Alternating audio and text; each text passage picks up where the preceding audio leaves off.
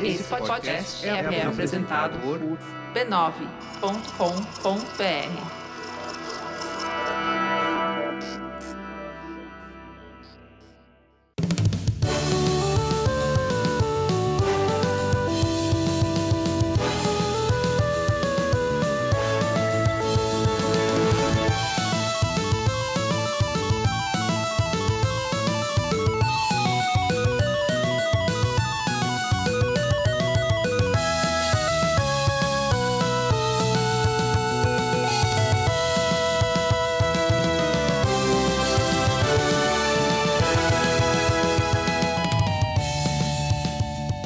Ao vivo, Poco Pixel número 142. Eu sou o Adriano Brandão, do meu lado tá o Danilo Silvestre. Tudo bom? Tudo bom, beleza? Maravilha! Qual que é o tema de hoje, Danilo? O tema de hoje é Here Comes a New Challenger! Chegou um jogador novo. Um cara pra desafiar a gente.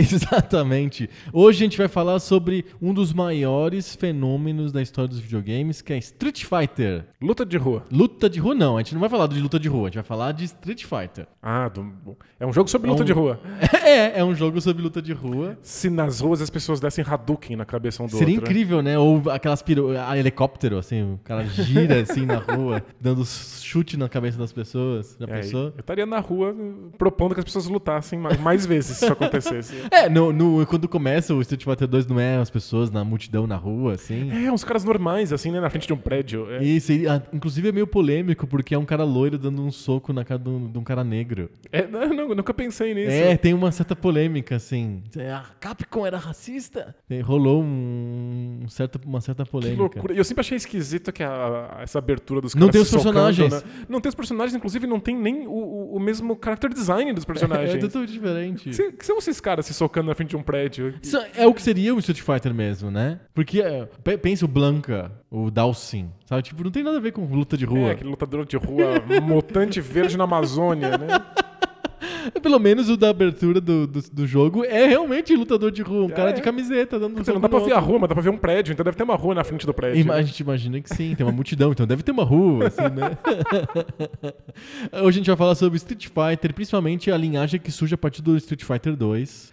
Porque é jogo pra caramba, né? É Nossa, é muito muito jogo. A gente não vai falar sobre todos, a gente vai tentar falar só sobre a parte pouco pixel que interessa. Boa. Embora sejam jogos que até hoje se mantenham bem pouco pixel, né? É verdade. No é. fundo, até o Street Fighter V, sei lá, é, é- é bem pouco pixel. É, é o mesmo jogo, é o, é o mesmo jeito de jogar ainda videogame do, do pré-anos 2000 que continua até hoje. Pois é, a camada gráfica pode ter mudado um pouco, mas a- na- no, no fundo, ali na estrutura, o jogo ainda é exatamente o, O mesmo. jogo ainda é o mesmo, embora tenha uma linha bem diferente do Street Fighter, mas isso é o tema, porque antes do tema, a gente tem que falar sobre outra coisa. Outra coisa que acontece nas ruas, se você não usa proteção, que é gonorreia. é.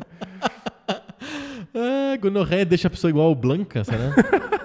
Será que essa é a origem do Blanca? Ele, teve gonorreia. Ele teve gonorreia. Gente, eu- uma camiseta nova. O Blanca teve O gonorreia. Não, a gente não vai falar sobre gonorreia. Não? Não, não, não. A gente vai falar de um monte de coisas. Um monte? Um monte, assim, Tá. é um desfile de coisas. Lista aí. É bem rapidinho. a primeira coisa é o Mecenato Esclarecido do Poco Pixel. Legal. O Mecenato Esclarecido é o programa que a gente tem de auxílio ao Poco Pixel. Se você quer que o seu colega ouvinte do Poco Pixel continue escutando o Poco Pixel toda semana, a gente precisa de, de ajuda para isso acontecer. E é, é bem simples, é só entrar no apoia.se barra PocoPixel, doar pra gente 10 reais todo mês, e em troca, além do programa, dos programas continuarem indo pro ar, a gente É, em troca, além da gente existir. Além da gente existir, do Poco Pixel continuar existindo, a gente te dá coisas muito legais. A gente te dá um grupo de Facebook secreto e seleto, que é o Mecenato Esclarecido no Facebook. Que é sensacional e anda dedicado à discussão de Red Dead Redemption. É verdade, ficou bem focado em Red Dead Redemption nos últimos dias, o que é bom, porque na- no mês anterior não era sobre Red Dead Redemption que a gente estava falando. É, exatamente. Era é. bem pior. De coisas mais complicadas. Coisas complexas. E também, nesse grupo de Facebook, a gente coloca episódios antecipados do Poco Pixel. E este aqui, por exemplo, é bem antecipado. É, muitíssimo, né? Você me fala que às vezes acontece, ó. Esse é um desses. Aconteceu, exato. E conteúdo extra, essa semana a gente também teve conteúdo extra. É, é verdade. Conteúdo extra bem bonitinho, bacaninha. Boa. Então, entra lá, apoia.se barra PocoPixel, 10 reais por mês, ajuda a gente e recebe muito muitos presentes de- em troca. É muito bacana. Legal. A gente tem que falar também da lojinha do Poco Pixel. Lojinha da Poco Pixel? Lojinha do Poco Pixel. A gente vende camisetas, almofadas e canecas com os temas do Poco Pixel. Se você falar almofada, eu dou risada. Você acha legal? Eu uso. a- O, meu item do Poco Pixel que eu mais uso é a almofada. Depois vem a caneca. E depois vem as camisetas. Ou seja, você fica sentado numa almofada... O às- dia inteiro. O dia inteiro nu. Aí Nu, às- vezes você nu. bebe alguma coisa e aí quando você precisa sair, você se veste. Isso, exatamente. É, pra mim é isso. Eu, eu, eu edito o Poco Pixel pelado, Sentado numa almofada. sentado numa almofada do Poco Pixel, tomando água numa caneca do Poco Pixel. Às vezes, só às vezes. É só às vezes. Você usa quando eu tenho sede. É, a almofada é o tempo inteiro. Agora fique com essa imagem de eu nu editando o podcast. É, eu vou passar. Pra comprar os produtos do Poco Pixel, você não precisa estar nu. Você só precisa entrar em galeriapix.com.br barra Poco Pixel. Legal. A gente tem que falar também do FunClick. Fanclick. O FunClick é o jeito pra você ficar por dentro de tudo que acontece com o Poco Pixel em tempo real, sem o algoritmo.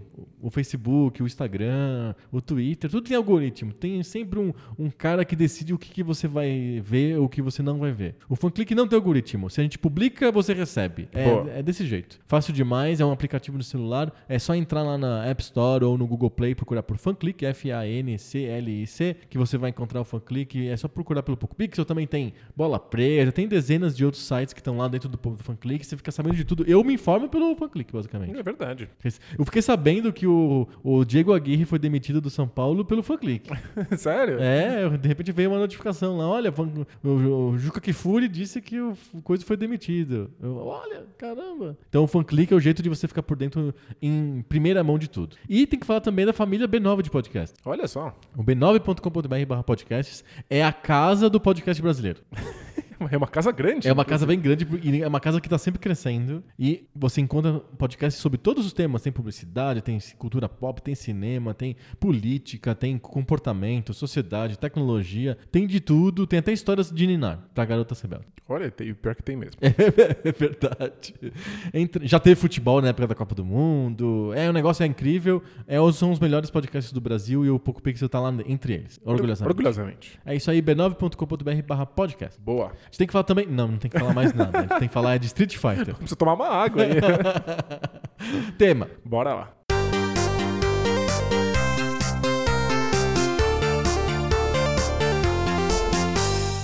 Quando a gente fala do Street Fighter, a gente tem que fazer um preâmbulo e depois o, o prato principal. Hum, Porque eu tenho que falar do Street Fighter 1. A gente Isso. tem que falar do Street Fighter 1. o jogo que ninguém jogou. Isso, é o. jo- Você já jogou Street Fighter 1? Não. Nem é.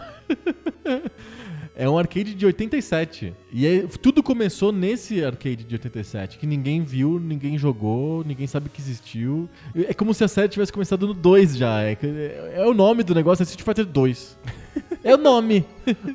É, era, era muito engraçado, a gente via o 2 nos arcades, a gente comprou o 2 para os nossos consoles caseiros, a gente nunca tinha visto um. Nem sabia E- que existia. Então, e muita gente perguntava, você, mas eu adoro o 2, agora eu quero saber o 1, um, eu quero encontrar um. Não tem disponível? Não saiu pra Super Nintendo? É. Não, não, Não. saiu pra lugar nenhum. Basicamente, o, Street Fighter 1 saiu pro arcade, que é- foi o original, e pro PC Engine. É um, basicamente um dos grandes jogos do Engine, né, o Street Fighter 1. E é um jogo muito estranho, é bem ruim, na verdade. Se você olha o vídeo do- dos vídeos no YouTube que tem, tem vários vídeos do Street Fighter 1 no Isso, é, YouTube. é o nosso contato com o É jogo. o nosso né? contato com o jogo, fora emulação, é, não é tão difícil de emular. É um jogo de CPS 1, é bem, é bem fácil de emular. É, é um jogo bem travado, bem, bem com os movimentos bem esquisitos. Não, é, não parece ser um jogo agi- agitado, excitante, assim. É um jogo meio parado, lembra mais os, as- a- os, os antepassados dele de luta um contra um. Lembra, sei lá, o Karate Champ, sabe? Sabe, tipo... É... Karateka. O Karateka, um jogo, um jogo de arte marcial lenta, estudada. O Street Fighter 1, ele,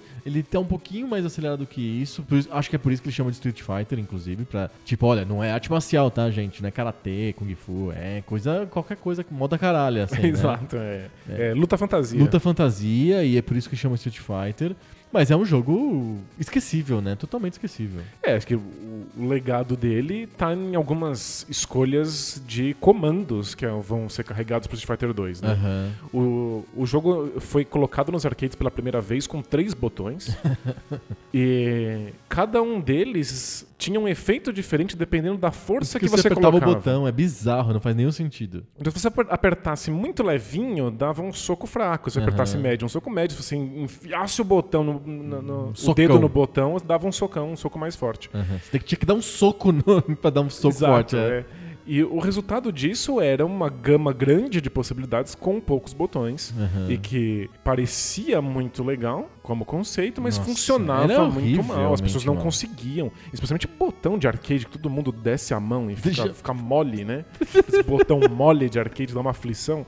Era, era praticamente impossível de, de conseguir precisão nesses golpes. Aham. E ainda tinha o fato de que ninguém sabia muito bem como dar os outros golpes do jogo, porque já existiam algumas magias. Tinha Lembrando- Hadouken, tinha Hadouken no Street Fighter 1. É, lembrando que você jogava só com, com o Ryu ou com o clone dele, que era o Ken. Aham. Você tinha só esses dois personagens, eles eram os únicos jogáveis, os outros só te enfrentavam. É, Nenhum deles é o do Street Fighter 2, à exceção do Sagat. Os que te enfrentam, é isso? É, Ah, exato. o Sagat tava lá. O Sagat é o único que está lá no Street Fighter 1. Boa. Mas você, você tem alguns golpes, então, não é tipo muita coisa que você precisa aprender. Mas é, você não tem nenhuma referência, você tem que descobrir eles na unha. Você fica lá tentando com aqueles botões, você nunca sabe se saiu porque você apertou o botão fundo, ou se é porque você Só que eu apertou errei, o botão, só o botão fraco. só. É, é, mas eu acho que isso é interessante porque se a gente for olhar o histórico de jogos de luta um contra um, a grande dificuldade do game designer era dar variedade pro jogo. Porque, eh, em geral, os jogos tendem a ter um botão ou dois botões. Pensa no Atari ou nos arcades mesmo. Geralmente é o controle de movimento e mais um botão. Um botão de ação, que o pessoal chamava, Exato. Fire, sei lá. É, o controle do Atari mostra bem isso. Então você pega um jogo tipo Kung Fu Master, por exemplo, que não é um contra um, é mais um beaten up, mas enfim. Você, você tem lá um botão que você fica dando soco e chute nos, nos personagens conforme a, a posição que você tá, conforme a altura, conforme o que você coloca. Se você coloca pra cima e o botão ele dá um chute, se você coloca pra baixo e o botão ele dá uma rasteira, e assim por diante. Então a- o lance todo é como que eu dou variedade pros golpes de um jogo de luta se eu só tenho um botão ou dois botões, né?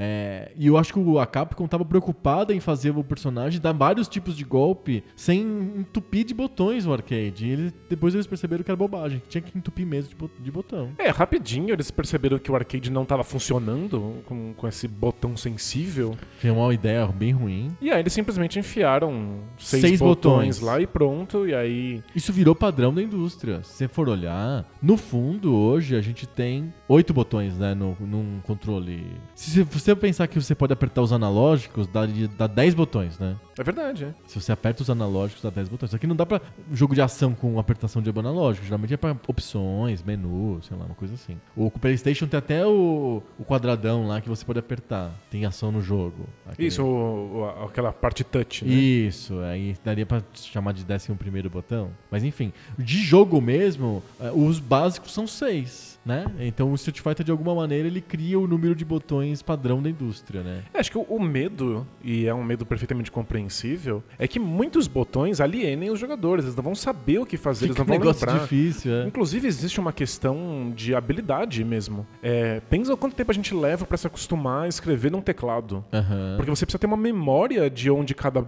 botão tá pra que o Sim. seu dedo vá automaticamente. Com seis botões tem muita coisa ali acontecendo, Aham. né? Então, pro Street Fighter 2 as mudanças, mudanças foram feitas. Os botões ficaram bem maiores pra que você pudesse encontrar o botão mesmo que você não soubesse exatamente onde ele tá ali, na- na- sem ter que ficar olhando pra ele. E o mais importante, os arcades vinham com uma lista dos golpes possíveis É verdade. personagens. Uhum. Então, assim, eu tô te dando um monte de botões, mas eu te ensino quais deles você precisa apertar. Sim. Porque, de fato, é muita informação Então, o lance do Street Fighter 2, aí já avançando, é que ele te tem, ele tem seis botões, mais as milhões de combinações de coisas que você pode fazer com o direcional e os botões. Exato. Não, tá, não tem todos os golpes ali nos botões. Eles, eles botaram seis botões, que são os golpes bem básicos. Pra você fazer os golpes mais avançados, tem que aprender a fazer meias luas, ir pra frente, pra trás, e aperta pra baixo, e carrega pra trás, depois solta. Eles criaram milhões de combinações que, tipo. Tinha isso em jogos antes do Street Fighter 2? Não. Essa, aliás, a gente não percebe porque a gente se acostumou tanto que fica com uma coisa dada. Mas a gente não percebe quão bizarro é como escolha de design que você faça comandos num, num analógico ou com botões que não, se, não correspondem ao que está acontecendo na tela, em tempo real. É verdade. A gente tá acostumado, se você apertar um botão de soco, você dá um soco. Se você coloca pra trás, o personagem vai pra trás. Num Hadouken, você tá colocando, E fazendo, nada acontece, é. fazendo um movimento que nada acontece, depois você aperta um botão de soco Aí e a, a combinação de tudo ativa uma ação na tela. Aham. É esquisitíssimo, porque você tem que manter um registro mental do que tá acontecendo. E depois de fazer todos esses comandos, você vê se o resultado foi o que você Sim. queria ou não. Exato. O que cria, inclusive, uma, uma questão complicada que é, quando não funciona, você tem que descobrir quais os comandos anteriores você errou. Uhum. Será que eu errei o ângulo? Será que eu errei a velocidade? Será que eu errei o botão? Eu nunca consigo você fazer não tem funcionar. como saber. Você, você não Eu consegue? não consigo. Eu tenho muita dificuldade também. Eu não consigo. Dar um mero Hadouken pra mim é tarefa hercúlea. É, Eu acho é, era muito difícil nos arcades ficar bom nesse tipo de coisa, porque você não tinha tempo pra treinar, pra ficar Não, não testando, né? Mas vezes no Super Nintendo, não- eu não conseguia dar Hadouken. Eu gostava de jogar com a Chun-Li porque era o que tinha menos essas coisas. Ela não tinha Hadouken, por exemplo. É, Era um personagem que tinha outro tipo de combinação, né? Isso, era mais fácil pra mim. É, porque tinham, alguns personagens tinham que fazer círculos e meias luas com o analógico, Aham. outros tinham que simplesmente colocar acima, abaixo, direita, esquerda, né? Isso, é. Então tinha va- Ou vários apertar bem rápido diferentes. o botão. A Chun-Li tinha Você podia apertar bem rápido o botão de chute, que ela fazia aquele ch- chute varrido, assim, sabe? Isso, e o E-Honda também, né? É, o E-Honda faz a mesma coisa, só que é soco. É o né, Blanca, que também dava o choquinho. Mas é engraçado isso. É, é, pra gente é muito banal. Mas apertar botões que não, não, não viram nada imediatamente na tela é uma escolha super sofisticada de E game não design. tinha, não, eu não me lembro de jogo que tinha combos e, e que a gente chama hoje de dar Hadouken antes do Street Fighter 2. É, o, a ideia de um combo, de que se você continuar acertando golpes, os golpes vão mudando, é uma coisa que sempre esteve aí. Ah tá, combo na sequência. Isso, uma sequência de Isso, golpes, é isso uma coisa que sim. tem lá desde o Double Dragon, né? Isso, desde o Double Dragon. É, a ideia de que o combo, em vez de dar vários golpes diferentes, vai dar um único golpe no final Sim. dessa sequência, é que é totalmente inovadora. né? Exatamente, não tinha isso. O que era mais comum é, você tem dois botões, se você aperta os dois ao mesmo tempo, faz uma ação nova. Mas uma combinação doida de setinha com botão, nunca vi. Aliás, o, é, é do Street Fighter 2. é, o Street Fighter evita o máximo possível essa coisa de aperte botões juntos. Acho que tem, que- acho que nem tem, né? É, acho que tem nos, nos, nos mais recentes. Ah, tá. E vários jogos de luta seguem essa ideia de aperte botões juntos. Aham. Mas o Street Fighter não, ele tenta fazer combinações de golpes girarem algo no Eu final. acho que né? talvez, talvez tenha é um é uma espécie de tributo a um, um jogo que eu falo sempre que é o Karate Champ, que não tinha botões, era só dois analógicos. Uhum. Aí pra você dar o golpe, você tinha que combinar a posição dos analógicos e o- você girava. Eu acho que eles, de alguma maneira, eles resgatam essa brincadeira do Karate Champ é, pra, pra va- dar variedade de golpes e possibilidades de ataque pro Street Fighter 2. Você tem razão. É- o Street Fighter é, é- o Street Fighter 2 é todo sobre variedade. Aham. É, existe uma quantidade de variedade que era sem precedentes no- nos videogames. É, não só porque existem várias combinações possíveis de golpes que tem, dão um resultado final, que é um, golpe novo que você não, não imaginava,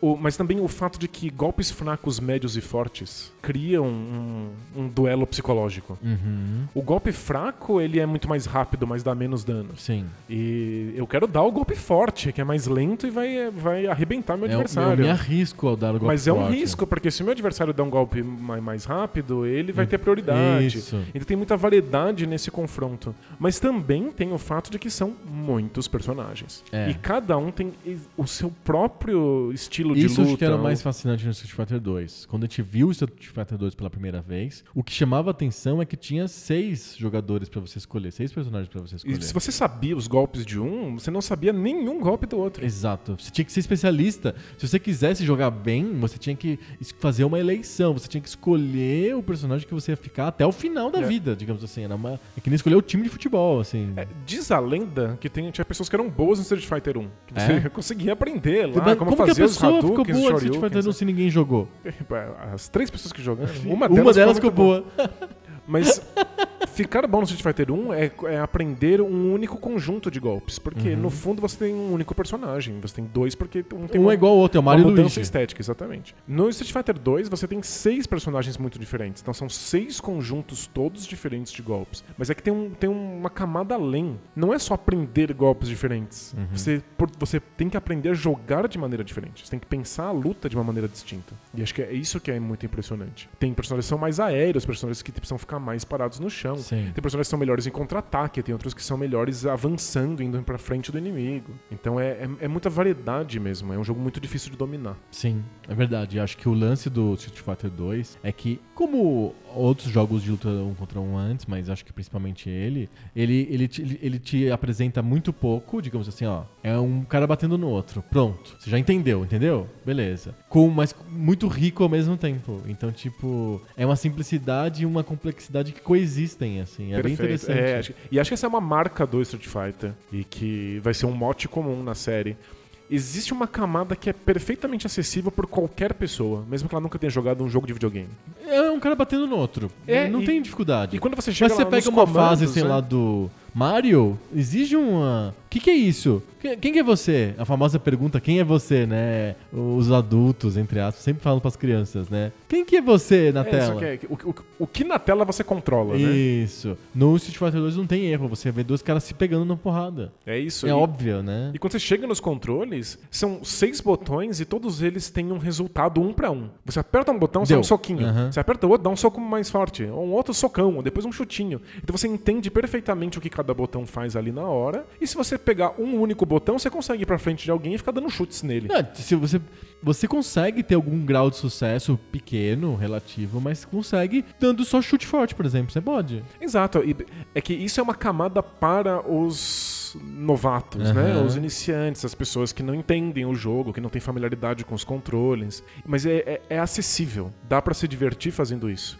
É que tem ali toda uma camada que está literalmente escondida pra quem quer se aprofundar no jogo. Então você tem que ler quais são os comandos necessários para sair um golpe novo, reproduzir esses comandos que são praticamente como se estivesse dando o controle, comandos secretos.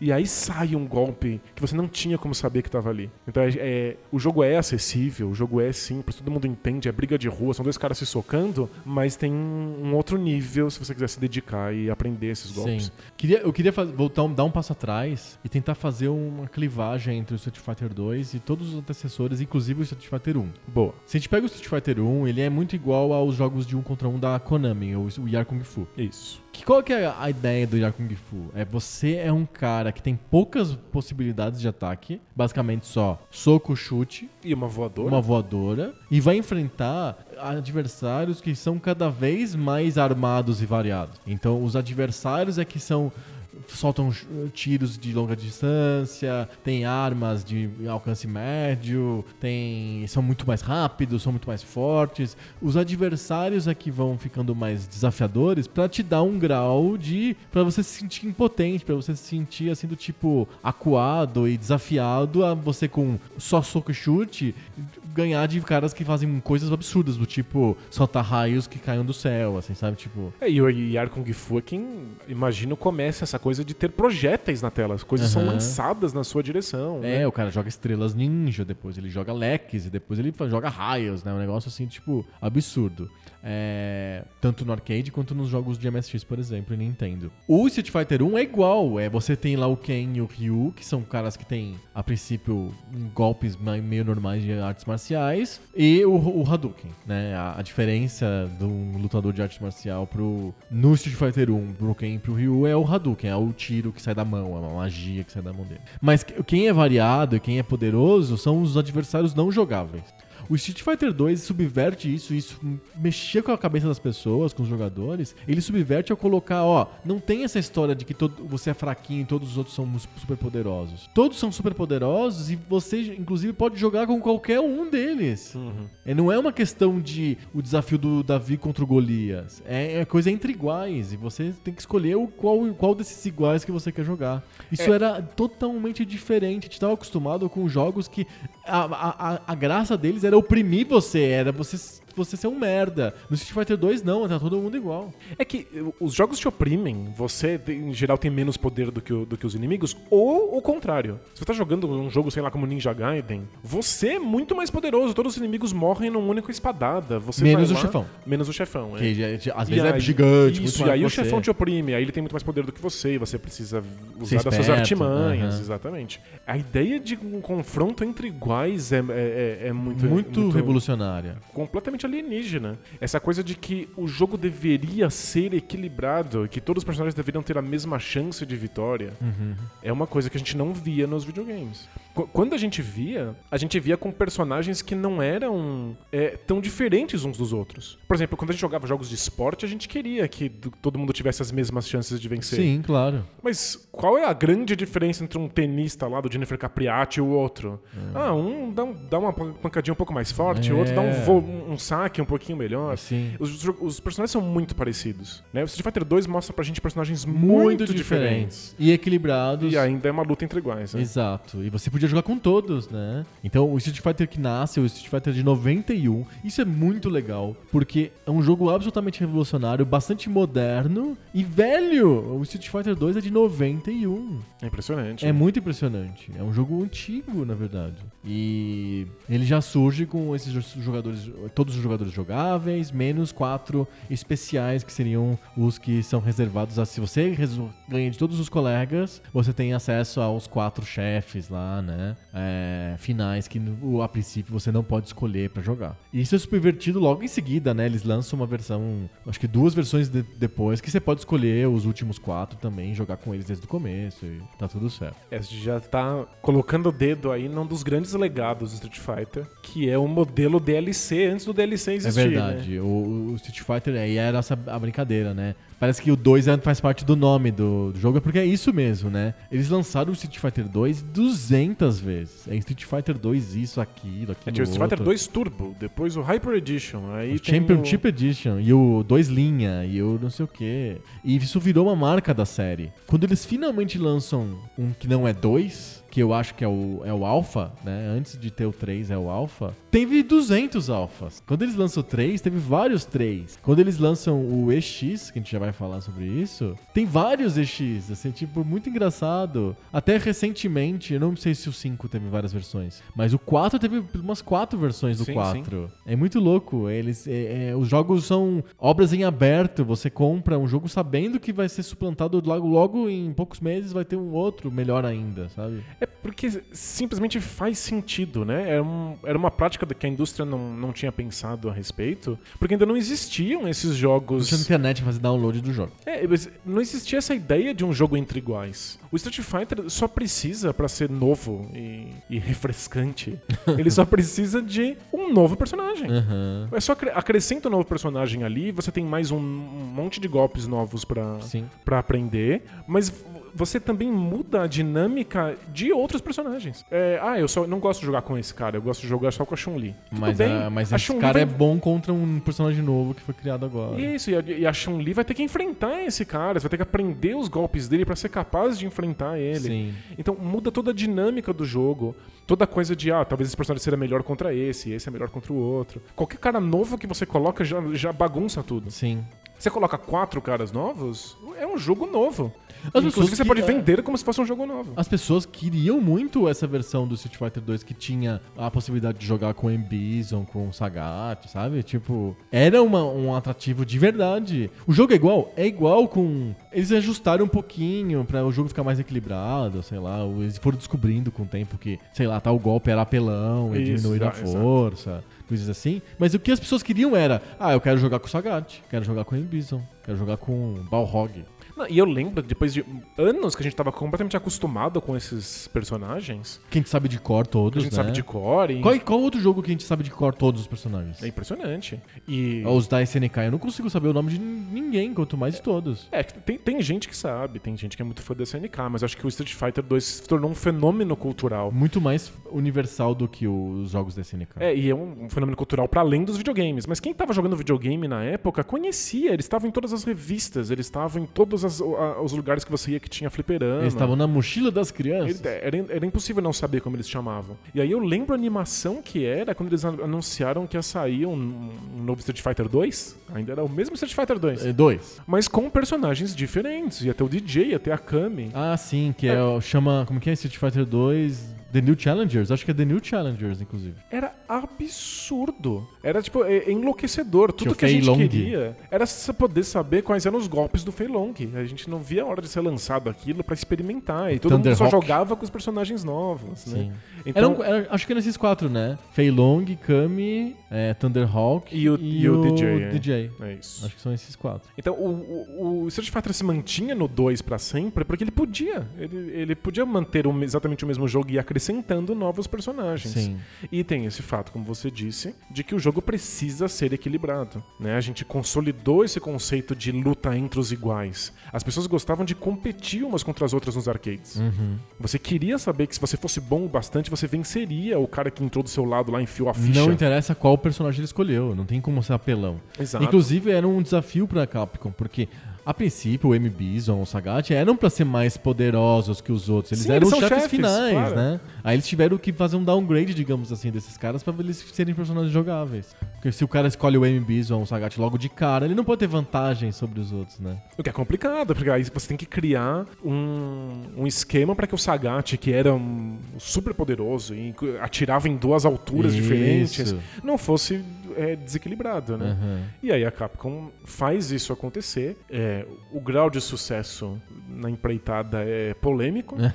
As pessoas que são especialistas vão, vão colocar uma série de asteriscos nessa ideia de que o jogo era equilibrado, mas é- o importante não é isso. O importante é que parecia equilibrado. Uhum. Nós, leigos que íamos nos arcades, as pessoas que compravam pro Super Nintendo achavam que o jogo era equilibrado. E então a gente viu pela primeira vez uma empresa que estava lançando patches pro seu jogo, ajustes de, de, de equilíbrio mesmo de- entre os golpes e novos personagens, e a gente comprava o jogo outra vez. Sim. Quer dizer, a gente não, mas as, as casas de arcade com certeza compravam. Ah, né? e as locadoras, né? É, com- o Street Fighter era um jogo que as pessoas jogavam em locadoras, que iam jogar nas locadoras, né? Não era um jogo que você alugava e levava pra casa. As pessoas queriam jogar em comunidade. O Street Fighter era um jogo de festinha, digamos assim. Tinha que ter pessoas em volta pra você jogar aquilo. Não era um jogo solitário, não era um jogo que eu queria debulhar, tipo Mega Man ou Ninja Gaiden, que eu quero eu fruir disso e ficar bom e terminar. O Street Fighter só funcionava legal se tivesse um monte de gente em volta da gente. É, o conceito de luta entre iguais faz com que você queira enfrentar uma outra pessoa que tem estudado o jogo tanto quanto você. Exato. Inclusive, o jogo é muito frustrante se você é iniciante e tá enfrentando pessoas muito avançadas. Sim. Né? Então você quer pessoas do seu nível. E quanto mais delas, mais interessante fica, né? Sim.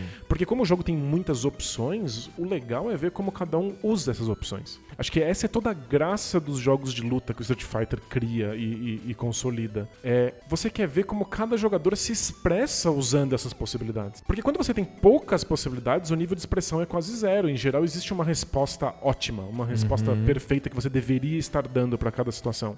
Fighter 2 não tem isso, não existe a melhor resposta possível. Você experimenta, você descobre novas respostas. Inclusive, jogadores descobriram aos poucos respostas que a Capcom não tinha previsto. Existiam maneiras de fazer combos no Street Fighter 2 que eram absurdas e a Capcom não criou as condições para isso, mas não estava ciente delas. né? Perfeito. Então era legal ver pessoas boas jogando Street Fighter. Era in- incrível ficar espiando outras pessoas que não a gente jogar no, no arcade, porque elas faziam coisas que a gente não sabia que dava pra fazer. Elas tinham estilos. Eu, eu lembro de ver pela primeira vez um cara que jogava com o Guile e não se mexia. Ele agachava num canto da tela e ficava ali parado. E aí as pessoas ficavam olhando Ah, falavam assim, então "Ah, ele dava facão o tempo inteiro. é, eu preciso ir lá bater nele. E quando eu chegava perto, ele dava um facão. Aham. Né? O que a gente chama de facão. É, é legal que. Tem os nomes que a gente cria, né? São, são, é uma terminologia emergente do Street Fighter. Isso, 2. e que são nomes de rua, porque a gente tá falando de um período pré-internet, então são as coisas que surgiam Nos da própria- arcades, em volta dos arcades, é. A, a comunidade, as pessoas estavam falando sobre o jogo e falavam assim: olha, você viu? Ele deu um facão. Aí eu chamo de facão, e quando eu for em outro arcade eu vou chamar de facão, isso vai sendo Que- transmitido. como né? que é o nome em inglês desse Não golpe? faço ideia. Porque o que ele solta é o Sonic Boom, é o né? Sonic Boom. Que supostamente ele tá falando Sonic Boom, mas É. o chip não é. O chip de som não é muito bom, né? né? Mas é isso, eu lembro aquele cara sentado lá a luta inteira com o Guile. E aquilo era um estilo possível. Ele, ele percebeu que o Guile era um bom personagem de contra-ataque, não de Aham. ataque. E ele levava isso às últimas co- consequências. E aí um monte de pessoas ficavam indignadas querendo enfrentar aquele cara. Porque eu quero ganhar desse, dessa, desse apelão aí. Esse cara que tá aí sentado, não é possível, tem um jeito de vencer. Eu, eu vou mostrar qual é. E a pessoa entrava lá e perdia. E aí o próximo queria mostrar um Inventar outro uma técnica de- e fica de dando um monte de Hadouken no cara. né? Exatamente. É, é, é impressionante ver como as pessoas se expressam. Vira um esporte diferente. mesmo, né? Vira um xadrez. Exatamente. Cada um tem seu estilo dentro daquelas regras criadas, né? Que são mais ou menos limitadas, né? É, o jogo não precisa ser complexo pra ficar complexo. Exatamente, mas calhou de Street Fighter ser um tanto complexo. É que pra gente que era leigo e só apertava os botões, o jogo parecia mais simples do que ele era de fato. As pessoas rapidinho começaram a perceber, quem se dedicava muito, que você deveria saber na sua cabeça quem vai ganhar se apertar um soco fraco, o Guile ou o Ryu, a qual distância. Você começa a perceber quantos milissegundos leva para um, pra- pra- pra um golpe responder, quais são os frames de distância que você tem que estar de- a- a- é, afastado de um, de um adversário para conseguir encaixar um Shoryuken, por exemplo.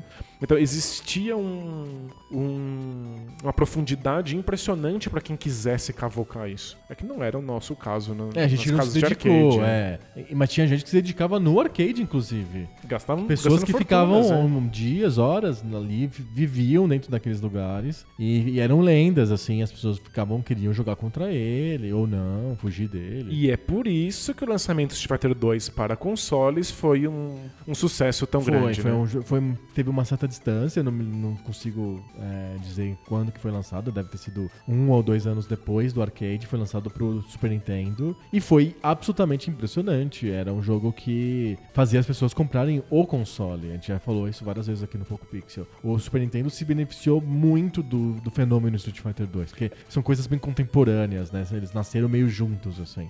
Ah, Claro que o Mario era importante, o Mario World era importante, mas o, o Street Fighter 2 era muito além disso. Era realmente uma força da natureza impressionante. E o vendeu demais. Eu, eu acredito que talvez isso tenha acontecido também nos Estados Unidos. Mas aqui no Brasil, basicamente, o Super Nintendo era a máquina de jogar Street Fighter 2 Sem em casa. dúvida, é. se beneficiou demais. E diz a lenda que o pessoal da Nintendo estava ciente do, do, do, do Street Fighter e quis colocar seis botões no controle. Não dá pra saber se isso é, é, é fato. É porque é um, é um salto muito interessante, vamos pensar. O Nintendinho tem dois botões. O, Master, o Mega Drive tem três. Isso. De repente, o Super Nintendo vem com seis. Não, o básico, o que a gente imagina, seria vir com quatro, se fosse fazer uma evolução do que era o, Me- o Mega Drive. Eles já foram pra seis, eles foram bem. deixaram bastante espaço, né, pro, do controle. E né? a princípio, pouquíssimos jogos usam isso. E o, o próprio. A maioria dos Super jogos- Mario World não usa esses botões, né? É, os botões de ombro é pra você ver um pouquinho na frente a tela, pra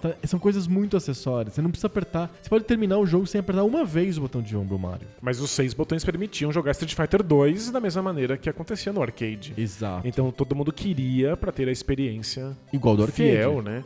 E Eles, vende- eles venderam muito controle de arcade por causa do Street Fighter 2. Tinha um acessório grandão lá do Super Nintendo que era um controle igual do arcade, com aquela manopla, esse botõezão gigante. Era por causa do Street Fighter 2. Perfeito. E aí a Capcom fez um acordo com a Nintendo e lançou por um tempo, né?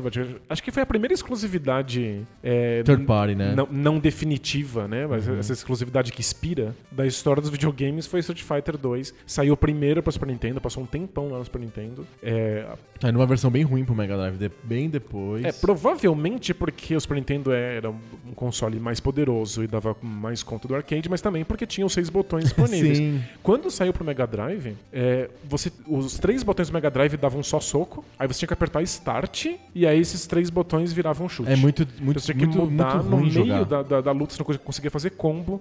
E aí, então, no, no dia do lançamento do, do, do Street Fighter 2 para Mega Drive, saiu um novo controle pro Mega Drive que tinha seis botões, né? Três em cima e três embaixo. Aí depois virou, funcionava. virou modelo, né? Virou o controle do Sega Saturn depois.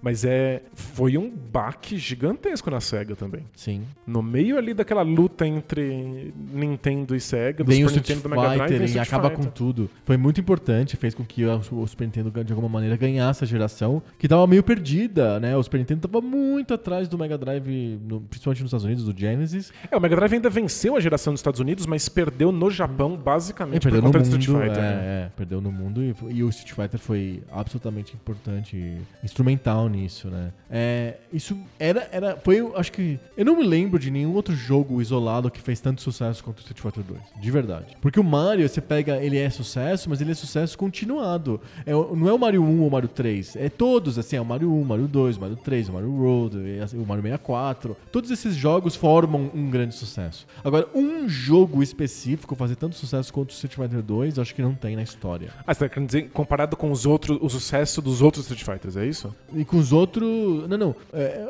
um, um jogo. É, é muito, muito fácil de falar assim: o Mega Man foi um sucesso. É claro, né? Porque foram seis jogos no, no Nintendinho. Então a série foi um sucesso. Entendi. O Street Fighter 2, o jogo isolado foi um sucesso. Eu não consigo pensar um outro caso de um jogo isolado ser um sucesso cultural tão forte. E com um sucesso de venda tão forte Faz sentido. tão modificador da indústria. Eu me lembro que a, a capa da primeira revista Game Power do Brasil, não sei se era Game Power, era Super Game, é, enfim, uma das duas, porque uma era da Sega, outra era da Nintendo, era o Street Fighter 2. Eles colocaram na capa para as pessoas comprarem a revista que estava sendo lançada. Era um chamariz óbvio, assim, de audiência. To- todo mundo brigava para ter o Street Fighter. Fizeram o filme, fizeram o desenho animado. Então, e todo mundo sabia quem era o, o Mario, porque a Nintendo tentava empurrar pra você o Mario Por o muitos inteiro, jogos, né? muitos jogos. Muitos jogos e era tava lá na capa do videogame e no, no Mega Drive você sabia quem era o Sonic, a Sega tava vendendo isso.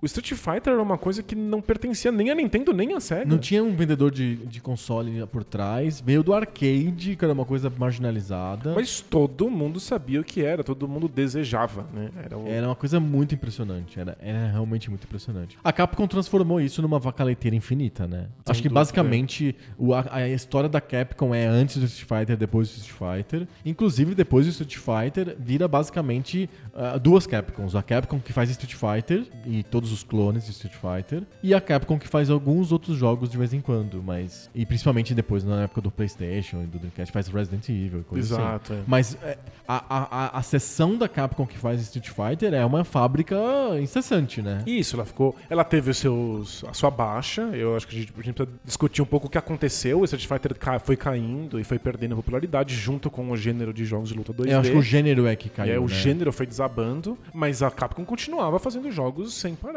Ten- Tentando descobrir por que, que não vendia, por que, que não fazia um sucesso estrondoso como o segundo, como o Street Fighter 2. Então, será que é porque não é 3D? Faz 3D. Eles fizeram no 3D, que é o Street Fighter X, que é basicamente um rip-off do Virtua Fighter, né? É que o, o problema é que Virtua Fighter, por ser totalmente 3D e de câmera livre, não pode ter golpes que sejam projéteis. Você não pode lançar coisas num, em, Você lança pra que direção? em três dimensões. Alto ou baixo, né? É muito complicado. Você teria que ter uma, um- uma câmera automática que faz com que sempre vá na direção do, do, do adversário. Ou vira tudo magnético, Mas né? então, se for magnético, o truque que o adversário precisa fazer é dar um passo pro lado. E E, aí o. Hadouken não passa mais. Você não É, o que o pular, pessoal resolve nos jogos de hoje é, perfeito. é um botão de esquiva. Você aperta um botão que esquiva magicamente de tudo. Isso, então o, o- não dava pra ter esses projetos. O Virtua Fighter ele vai pra direção da arte marcial real, em vez da arte marcial fantasia. Pra poder esquivar disso. Não tem Hadouken, tem golpes reais de karatê, de E judô. tudo lentinho e É tal. tudo lentinho, exatamente. Quando o Street Fighter faz o, o seu 3D, você não pode abrir mão de Hadouken. Você não É, pode faz abrir mão, parte faz do que é o parte Street Fighter. E acho que isso é uma coisa importante. O Street mil Fighter- golpes aéreos e voadoras e helicópteros e... É, a solução deles foi fazer um 3D que tinha eixo fixo. É. Ele, no fundo, era 2D, é o que a gente hoje chama de 2,5D. O, o- a câmera é fixa, você tá sempre no mesmo eixo, mas os personagens são 3D. O que fazia o 3D não fazia sentido nenhum. Era só o estético, visual, digamos É. assim. Mas o primeiro É um pouco mais solto do que os outros. Os outros são bem travados. Os outros são praticamente o mesmo jogo de sempre, só que com personagens feios e É, acho que, poligonais. se eu não me engano, acho que o primeiro deve O ser mais primeiro era bem solto. E não funciona, porque o, o Hadouken precisa de, de, de- de um eixo 2D, bidimensional, Uhum. pra funcionar. É, e é engraçado que o, o 3D acaba quebrando umas coisas mais importantes do Street Fighter. Porque a gente tá falando aqui na, na parte da jogabilidade, de como tem opções. Porque o jogo como- é sobre isso, né? o o jogo é sobre isso. Mas é incrível como pegou no, no- no imaginário coisas que não tinham nada a ver com a jogabilidade. As pessoas gostavam da arte do Street Fighter. É, achava bonito. E Dos as personagens. do, do mundo, né? Eu quero ir pra Tailândia, pro Brasil, pro Japão. É, os personagens tinham personalidade. A gente gostava de, de quão ridículos eles eram. Uhum. E, de, e, e eles eram interessantes, eles eram bem desenhados. Tinham um, um- um clima desenho animado no, no Street Fighter que era uma coisa divertida. Aham. A ponto dele ter virado desenho animado, história em quadrinhos. Não é porque tinha uma, uma história profunda, mas era porque os personagens, de alguma maneira. Eram coloridos, Eram né? coloridos, eram, eram interessantes, eram divertidos. Parecia que eu poderia contar histórias com eles. As pessoas queriam olhar para esses personagens mais do que elas queriam jogar com eles. Uhum. Inclusive, a gente começou a- a- a ter o fenômeno de pessoas que jogavam com seus personagens favoritos, independente de se ele fosse bom ou ruim, se ele tivesse golpes que funcionavam ou não. As pessoas tinham seus favoritos. É verdade. Né? As pessoas. Talvez você jogasse com a Chun-Li porque. Era mais ela- fácil? Tinha golpes mais fáceis, mas tinha gente que jogava com a Chun-Li porque era a Chun-Li. Não importava se ela fosse boa ou não. Aham. E aí as pessoas queriam depois ver a Chun-Li num desenho animado. Sim. E, é, o Street Fighter criou um, um certo culto pelos seus personagens, o que é inexplicável, assim. Eu não- é, foi um fenômeno bizarro e eu não, eu não sei dizer exatamente o que nesses personagens funciona, mas funciona. É, eles são, é- é- eu acho que é esse essa cor que eles têm mesmo. Eles serem tão variados tão exóticos e tão, assim, diferentes entre eles. Eu acho que é isso que trai, faz o conjunto ser legal. Se tivesse a aventura solo do Blanca, não seria interessante. Mas ele junto com os outros forma uma coisa variada, legal, sei lá. E, e a música e os cenários e tudo isso criou o, o mundo Street Fighter, que Street Fighter 2 é que, quem define. E as pessoas gostavam disso.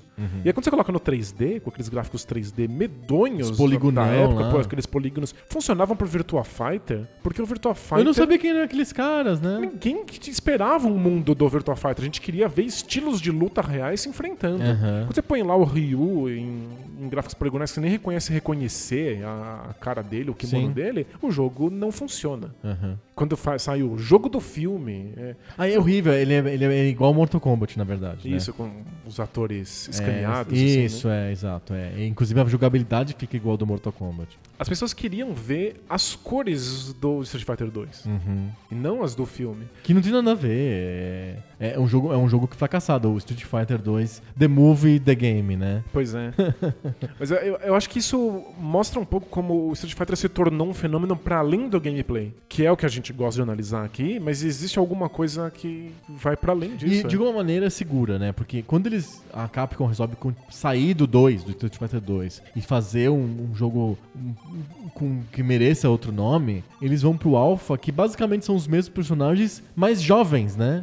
É, mas nesse momento eles juntam com o universo do Final Fight. Ah, Então você tem vários- Code, Você tem vários personagens do Final Fight e muitos personagens novos. Você tem alguns dos personagens originais. O Ryu mais novos, o Ryu. Ken, mas tem também quem era o treinador do Ryu e do Ken que Aham. morreu no Street Fighter 2. Você começa a criar de fato um mundo. É, Voltando no tempo, eles voltam Voltando no no tempo, tempo. pra poder encaixar isso, né? eu acho que a série Alpha, é, também chama de Zero, né? É, faz os gráficos serem mais cartoonizados. É verdade. Que eu acho que é o que acabou virando o padrão da, da, É- da é- série são Street bonitos Fighter. os gráficos São da bem série bonitos. Alpha. Ele- Eles são mais cartoonizados, eles- mas eles têm a mesma essência do Street Fighter 2. E tem aquela mesma cor. E muita gente gostava. é, continuou vivo, existia uma cena jogando Street Fighter Alpha Mas não era a mesma coisa. anos, mas nunca o mesmo fenômeno que a gente viu no Street Fighter Não, 2. não, não, não, nunca foi. Especialmente porque as pessoas não se interessavam em levar aquele jogo pra casa. Uhum. Eu acho que essa é a grande diferença. Existia uma comunidade que ainda jogava nos arcades e tinha campeonatos, etc. Mas ninguém queria comprar um console para jogar o Street Fighter Alpha. Uhum. Não era uma preocupação. E os consoles nem, nem rodavam direito o Alpha na época. É, o Saturn, o, né? O PlayStation. É, PlayStation. o, o Sega Saturn ainda foi pensado para dar conta desse tipo de coisa, mas as Uhum. pessoas já não se importavam. É, Não era uma experiência pra casa, era bem arcade mesmo, né? E alguma coisa aconteceu aí. Eu acho que o Street Fighter até um- é um assunto difícil de, de, de conversar. Porque tem algumas coisas que dedam o espírito do tempo em que eles foram lançados e que a gente não, não, não consegue precisar exatamente o que aconteceu. É, você É. acha? É, De repente... Você acha que ele se, ele se beneficiou de alguma coisa que tava na, na, na cultura na época e depois essa, essa coisa que tava na cultura sumiu e aí o jogo foi esquecido? É, porque o Street Fighter Alpha tinha tudo pra ser o mesmo fenômeno que foi Street Fighter 2. Os personagens eram interessantes, eram coloridos, seguiam o mesmo padrão. A Os- luta era boa, era a- super bem feita. A luta era boa, os comandos eram ótimos, tinham novas mecânicas que foram inventadas pra dar ainda mais profundidade pro jogo e as pessoas só não estavam interessadas. Você não acha que esse, é, o, a- o jogo de luta é, tinha que ser mais complexo, como a própria série Versus da, da Capcom mesmo é, provou? As pessoas queriam que fosse mais, mais e mais. Então, a série Versus colocando, em vez de ser 8, 10 personagens, eram tipo 40 personagens pra você escolher. Você podia escolher dois pra cada luta em vez de só um. Você tinha um personagem extra, você tinha tag team, você podia dar golpes em conjunto. Era, era uma confusão louca e tal. Você acha que não é por isso que o Street Fighter começou a ficar relegado? Por que, que eu vou jogar Street Fighter Alpha 3, sei lá o que, se eu posso jogar o Marvel vs Capcom 2, que tem 60 personagens, inclusive os da Marvel, sabe? Tipo. É porque as pessoas deveriam amar esses personagens, porque elas gostavam dos personagens do Street Fighter. É, eu acho que a, a complexidade acabou trabalhando contra a indústria do- do- dos jogos de luta. Ah, é?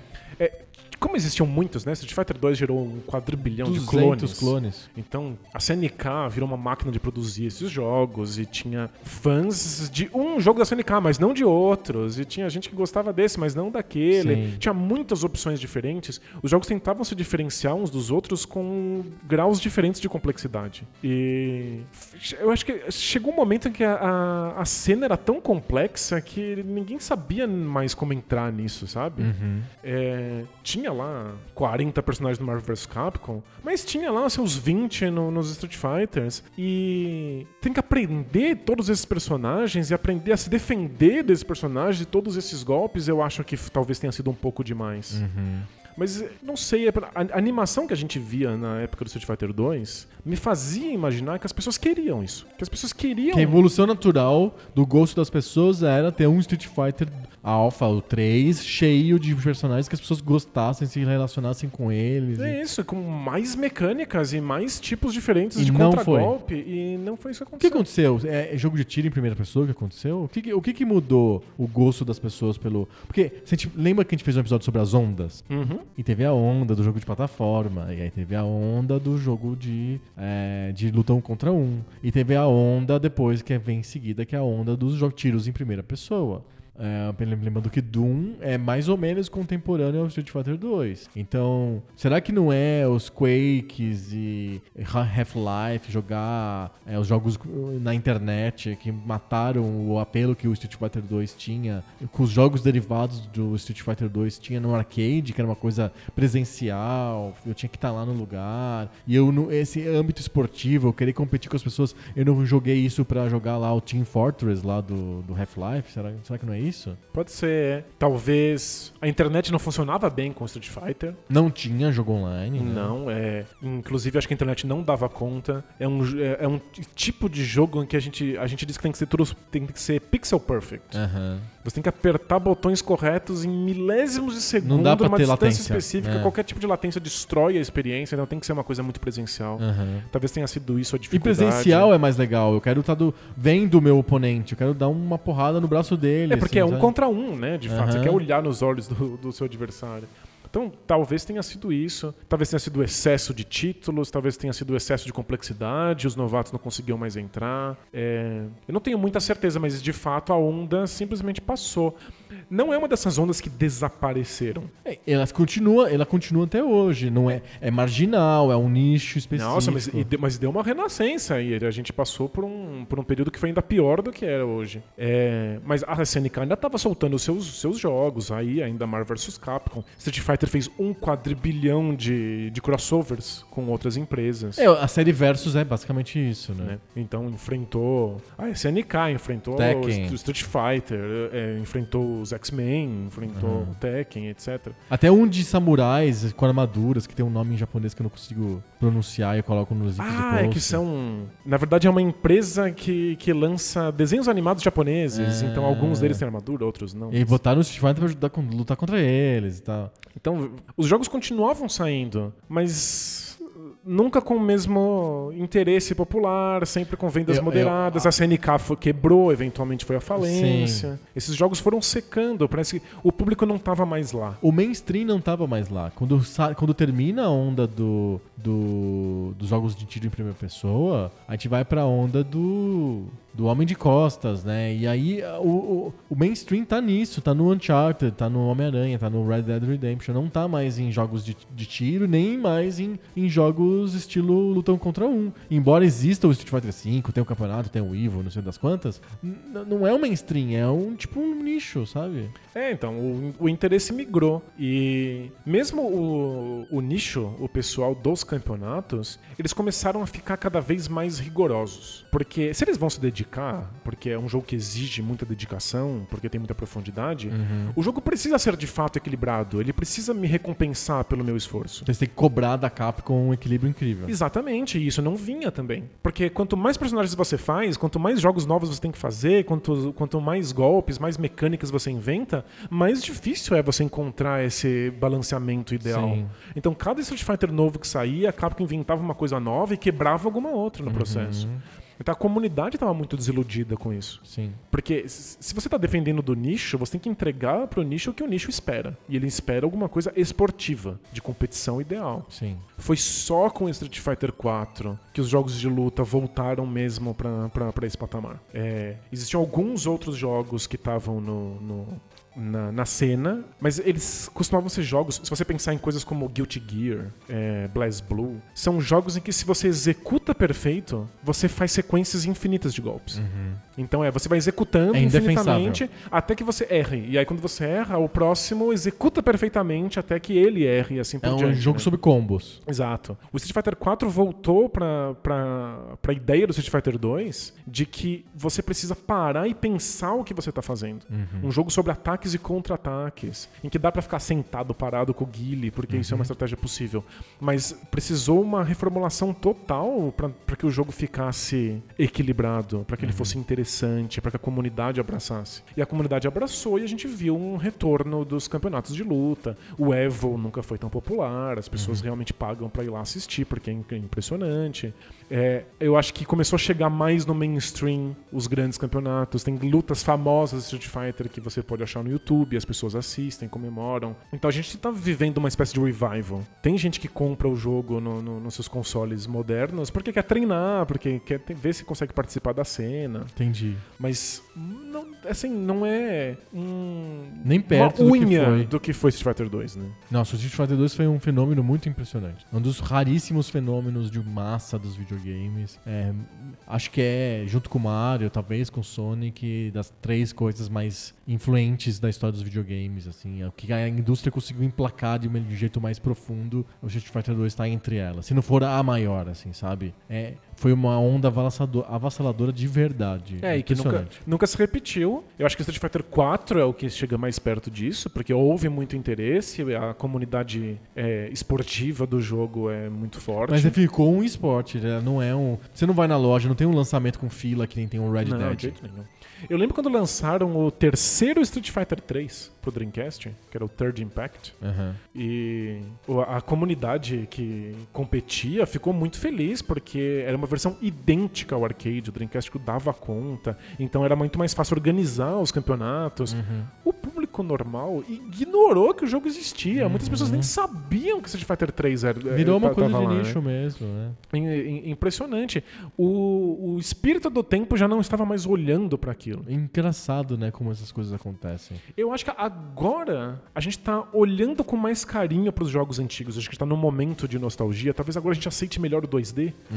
Talvez agora os nichos sejam uma coisa mais forte na indústria. É, eu acho que tem muito jogo esquisito que consegue sustentar hoje porque tem uma pequena comunidade apaixonada. Então talvez os tempos te- estejam melhores para os jogos como Street Fighter do que na última década. Eu acho que sim, mas ainda não. A gente não vai ver mais o Street Fighter substituir o, o Red Dead, sei lá, na ordem do dia dos videogames, sabe? O que aconteceu? Por que, que você acha que naquele momento as coisas estavam todas desenhadas para que Street Fighter 2 fosse um sucesso? Muito impressionante, né? Eu acho que a gente tava migrando de geração, a gente tava. É, é, tava- a, a- geração 16-bit ainda tava em consolidação, não era uma geração consolidada, pronta. O, o Mega Drive, como a gente sempre fala aqui no Poco Pixel, tava convivendo, coexistindo com o Nintendinho nos Estados Unidos, É o que era muito engraçado. Ela recebia os mesmos jogos, então se você lançava é, Bart vs The Space Mutants ao mesmo tempo pro Nintendinho e pro Mega Drive, são jogos de gerações diferentes, mas o é o mesmo jogo, é um, um é o porte do outro. Battletoads a mesma coisa, assim por diante. É, os arcades ainda existiam e ainda faziam sentido como experiência social e como experiência tecnológica, era onde tinha o cutting edge de tecnologia, era o arcade E onde tinha a socialização? do- onde tinha a jogos, socialização né? dos jogos, porque o online não existia. É, os computadores não tinham poder suficiente, os computadores eram mais orientados para experiências imersivas como Adventures in Point and Click, jogos de simulação de, de avião, avi- de batalha espacial e coisas desse tipo. Coisas mais lentas. Coisas mais lentas, então os computadores não estavam lá para jogos de ação, não tinha internet, é, e o, da- é- esse, esse meio, esse período de transição entre um monte de coisas é que faz com que o Street Fighter fosse a coisa mais excitante que estava disponível para os videogames em muito tempo, e, o, e no momento em que a gente estava ainda desconfortável, ainda tentando entender para onde a gente tinha que ir. Quando vem o Street Fighter, eu acho que ele meio que indica para as pessoas o caminho que vai aos videogames. Olha, é isso aqui que vai ser o seu videogame na tua casa. Vai ser assim, é pancadaria, variedade, gráficos bonitos, músicas legais. Você vai ter a excitação do arcade dentro da sua casa. E tinha uma os coisa... computadores é que mudam esse jogo. Eu, eu tô, pra mim é bem claro que os computadores e a internet, a partir de 94, 95, é que mostram um outro tipo de, de relação que as pessoas podem ter com o videogame que torna o Street Fighter datado, velho, entendeu? Eu acho que existiu uma, um- um- empurrado pelos computadores um fetiche pelo 3D. As pessoas Sem queriam o 3D e aí o 2D parecia coisa velha, parecia Não, coisa de queria- criança. E eu queria né? online, e eu queria experiências que durassem semanas, sabe? Eu queria. Eu quero, eu quero é, me sentir parte do mundo. A gente fez o episódio passado sobre o MMO. Eu queria estar no mundo da parte, eu queria ter amigos virtuais, eu queria existir na, na internet. O Street Fighter é um jogo que não combina com a internet, não funciona na internet tecnicamente, nem, nem em espírito funciona com a internet, o, o Street Fighter. Eu, eu quero saber com quem eu tô jogando. A internet me, me deixa todo mundo anônimo, todo mundo fica uma coisa meio, meio igual, assim, gen- genérica, né? Eu acho que levou um tempo pra que as pessoas amadurecessem a ideia de que pode ser legal enfrentar um cara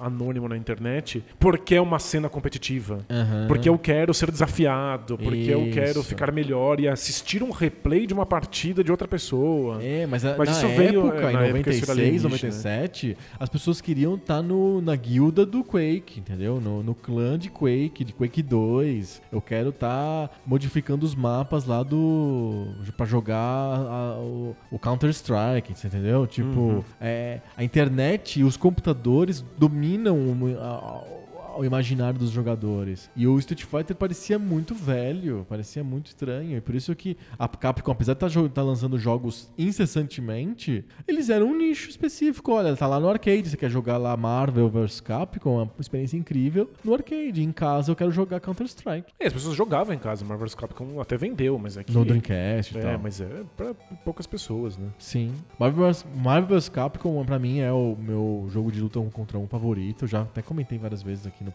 no podcast. E não dá pra dizer se ele é um Street Fighter puro ou não. Eu não colocaria ele como Street Fighter, porque a gente tem uns quatro personagens do Street Fighter no máximo, né? Tem até o Mega Man, assim. tipo. É, sabe o que é legal? A gente falou sobre a- o quão coloridos os personagens do Street Fighter são aham. e como eles têm personalidade, mas eles ainda são genéricos o suficiente pra não parecer estranho casar eles com qualquer coisa. É verdade. Eles enfrentam os caras da CNK, os Da caras Marvel. da Marvel, os, os X-Men, tá, tá tudo igual, sabe? Eles poderiam o estar Capitão nessas histórias. Comando e o Mega Man no mesmo jogo. É. é impressionante, eles são muito versáteis, são personagens versáteis. Sim. Enfim, eu acho que ele.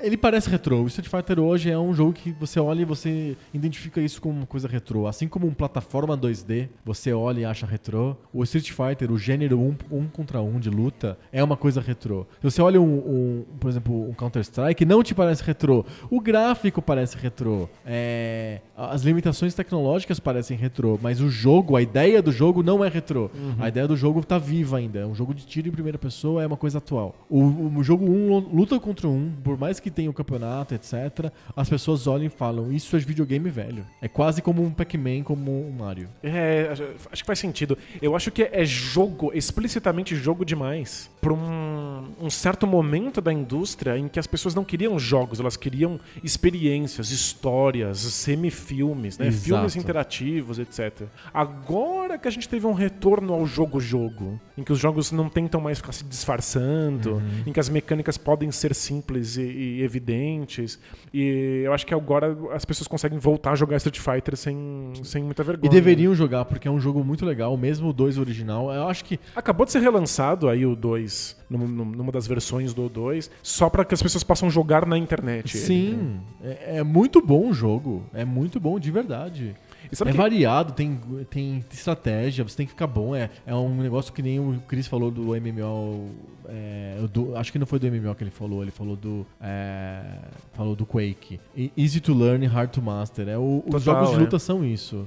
É, mesmo o Street Fighter 4, ele cortou a maior parte das mecânicas que tinham sido inventadas ao longo do, do, do Street Fighter 3 e do, De do todos os Alpha, versos e tal. Pra tentar tra- tra- trazer uma experiência que fosse mais, mais próxima do 2, mais pura, um jogo mais, Uhum. mais evidente. E, inclusive, ele é 3D, né? Os gráficos são todos 3D. São, Mas, mas, o mas a- hitbox, a caixa de, de, de acerto, o lugar em que você tem que mirar os seus golpes, é um quadrado 2D. Sim. É bidimensional. Pra que os, os, os jogadores possam se dedicar a aprender qual é o tamanho do quadrado, Uhum. o pixelzinho certo. É, é, é um jogo mesmo, assim.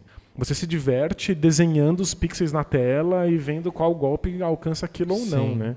É, eu acho que a, a gente se afastou muito desse tipo de experiência nos últimos anos, né? Verdade, verdade. Mudou bastante. O, o consumidor mainstream de videogame tá em, em storytelling, tá em quantas horas ele fica e, e como que é o mundo online que sobra pra ele depois. Exato. é. O, esse jogador de Street Fighter é um jogador diferente do jogador mainstream. Mas a gente, foi bom a gente ter feito essa homenagem ao Street Fighter 2, porque é- era uma lacuna do Poco Pixel, porque é um dos, grandes, um dos grandes marcos da história dos videogames que a gente tinha que falar obrigatoriamente. Sem dúvida. Acho que o Street Fighter 2 é um fenômeno que moldou a indústria de, de- de muitas maneiras diferentes, Sem né? dúvida. Criou o formato do patch, criou o formato do DLC. Sem dúvida. é, popularizou um, uma- um maior número de botões, a ponto de que agora tem botões demais, a gente não sabe nem o que fazer com eles, né? Você aperta o botão errado, dá o soco no cavalo. Pois é.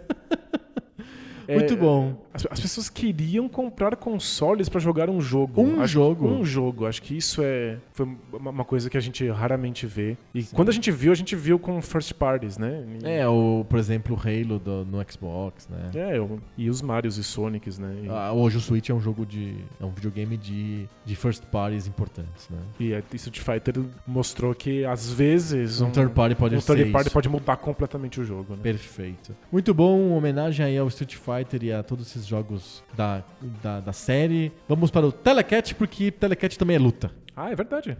um contra um. Bora. Bora.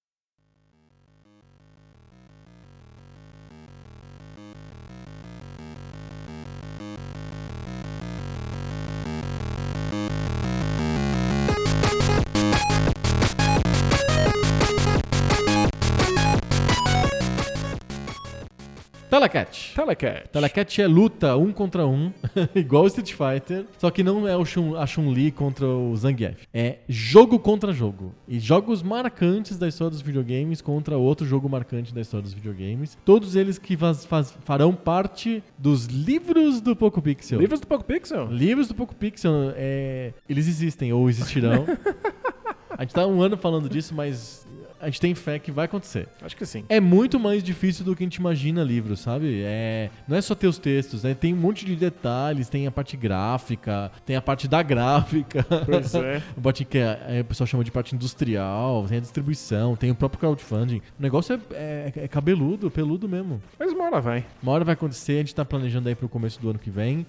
São livros que vão contar a história dos videogames a partir de 200 jogos importantes. Então são 200 jogos que são legais e que são desculpas pra gente contar a história dos videogames através deles. Boa. E, ao contrário do Street Fighter, como a gente tá sorteando, não é uma luta entre iguais. É verdade. pode- Às vezes. Às vezes é que nem a semana passada que foi Quake contra Legend of Zelda, que é um negócio super parelho, porque são dois jogos absolutamente importantes. Às vezes é esconde-esconde de Atari contra... É, contra Super Mario World. É, exato. Tipo, Acontece aqui, porque acontece. é de verdade, é sorteio, não controlamos. É um sorteio. E qual que é o jeito que a gente usa pra comparar os, os jogos? A gente usa os critérios universalmente aceitos da revista São Games. Porque não tem como comparar Marca videogame de outro jeito. É o único, é o único. Porque é o único que leva em consideração o legado, que no fundo é o que a Isso. gente, a gente quer falar aqui. Exato. A gente podia fazer só o legado, mas é muito mais divertido quando tem os outros critérios também. Isso, ajuda as pessoas, inclusive, a lembrarem o jogo.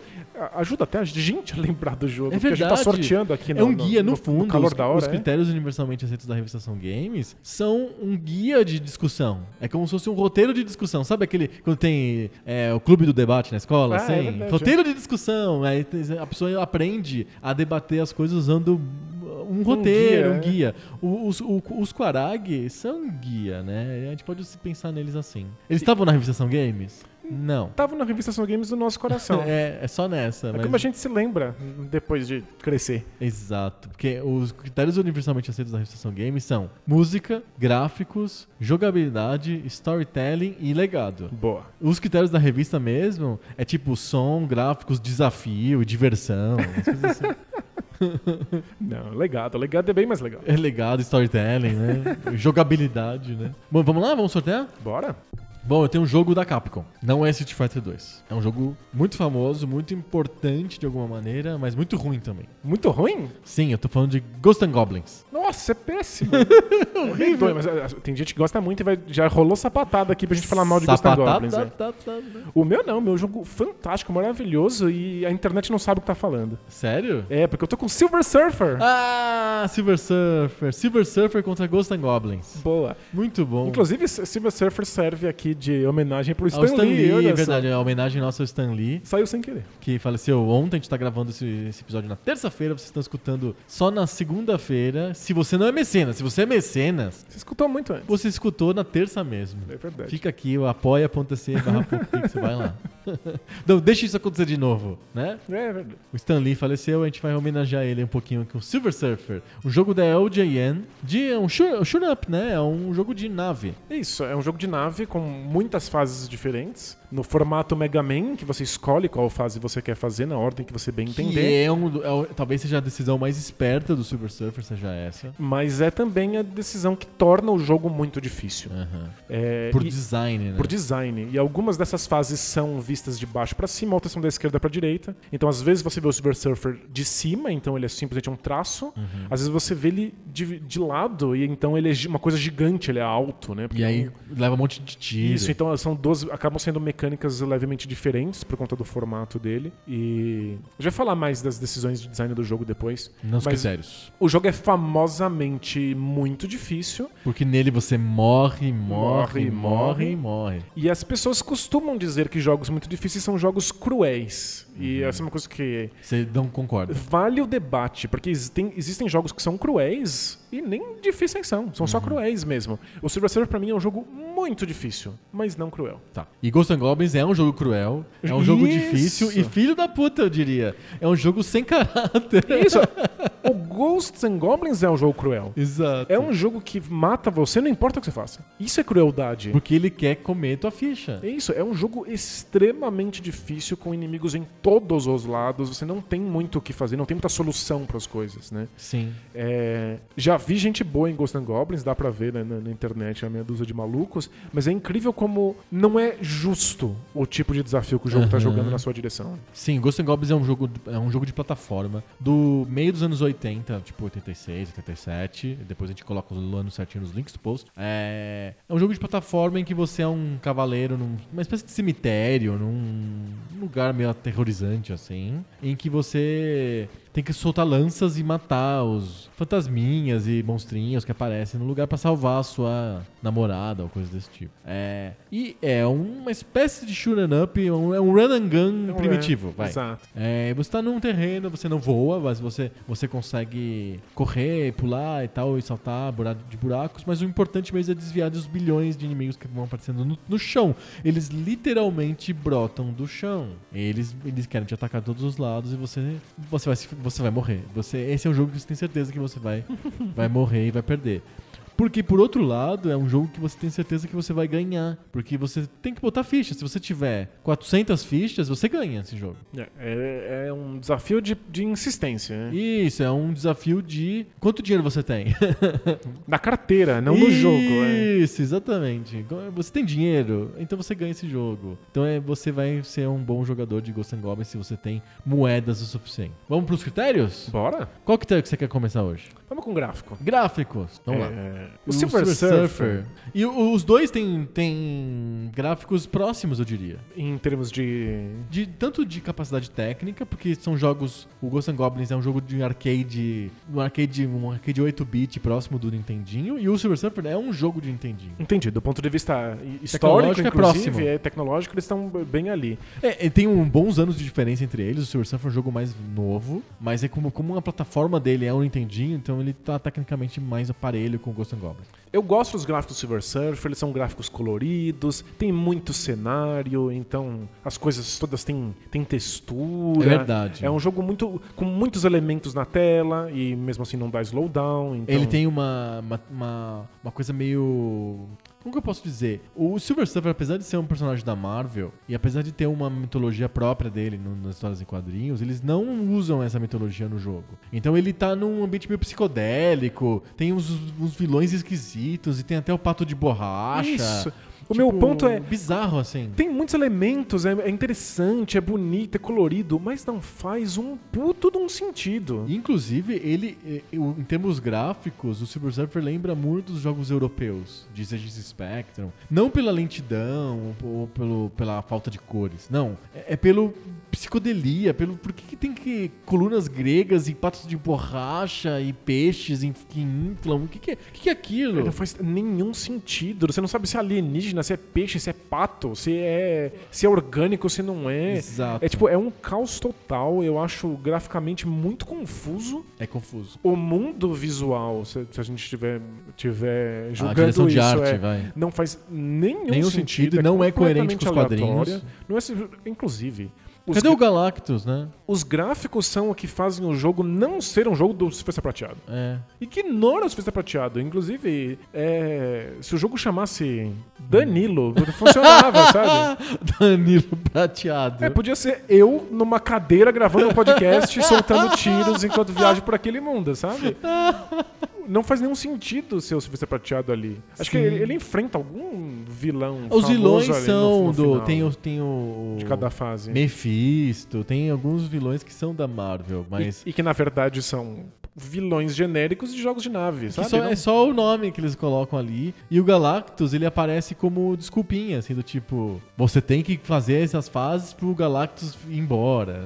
Uma coisa assim, não, não, é, não aparece como um personagem jogável ou um, um vilão do jogo. É, é, embora o jogo seja bonitinho, Ele é ordinário. Ele, ele visualmente, não, ele é, imagina, ele é fantástico, é um jogo incrível. Mas ele, ele visualmente não tem nenhum tipo de critério. Ele é um, um de gato. uma bagunça. Bagunça. É. Eu acho o Ghost and Goblins bem melhor graficamente, porque pelo menos tem um- uma linha diretiva, assim. É um jogo de terror cômico, com um personagem que é um- não faz nenhum sentido, que é um cavaleiro medieval no meio de um cemitério. Ele arremessa lanças como se as lanças sur- sumi- surgissem do, do bolso dele, eles jogassem na- nos inimigos e surgissem novas lanças. É do assim. bolso, claro. É. É, Eu sei que é isso que você pensou. do bolso. Ele tirou do bolso. Mas, E- é mas são gráficos que Mas são gráficos legais. coesos, criam um mundo interessante. O é- mundo é é um maluco. É, o mundo é maluco porque é um jogo japonês? É. Só que não é um jogo alucinado, doido, que não faz sentido. É maluco de um jeito japonês É, maluco. Existe assim. um padrão visual. Você percebe que todos os elementos que você vê são do mesmo jogo. Sim. Então quando você vê um, um inimigo que você não viu ainda, você fala assim, ah, faz sentido que seja um inimigo desse Exato. jogo aqui. Existe uma espécie de assinatura, inclusive o Silver Surfer. Não, não, o jogo Silver Surfer não É faz nenhum sentido. E lembrando que o Ghosts and Goblins escolhe um, um marcador visual de que você tomou Muito dano, inteligente. que é muito legal, que você perde a armadura e fica de cueca. Você fica cara de cueca. Então, é, visualmente você é informado de que o, você está frágil naquele momento e pode morrer com, com qualquer, É, qualquer é, golpe. Exatamente. E isso é muito É o Mario pequeno e o Mario legal, grande. né? é, é. Que é muito mais legal visualmente do que Mario pequeno e Mario grande. Sim, porque tem uma diferença no personagem, não é só pequeno, né?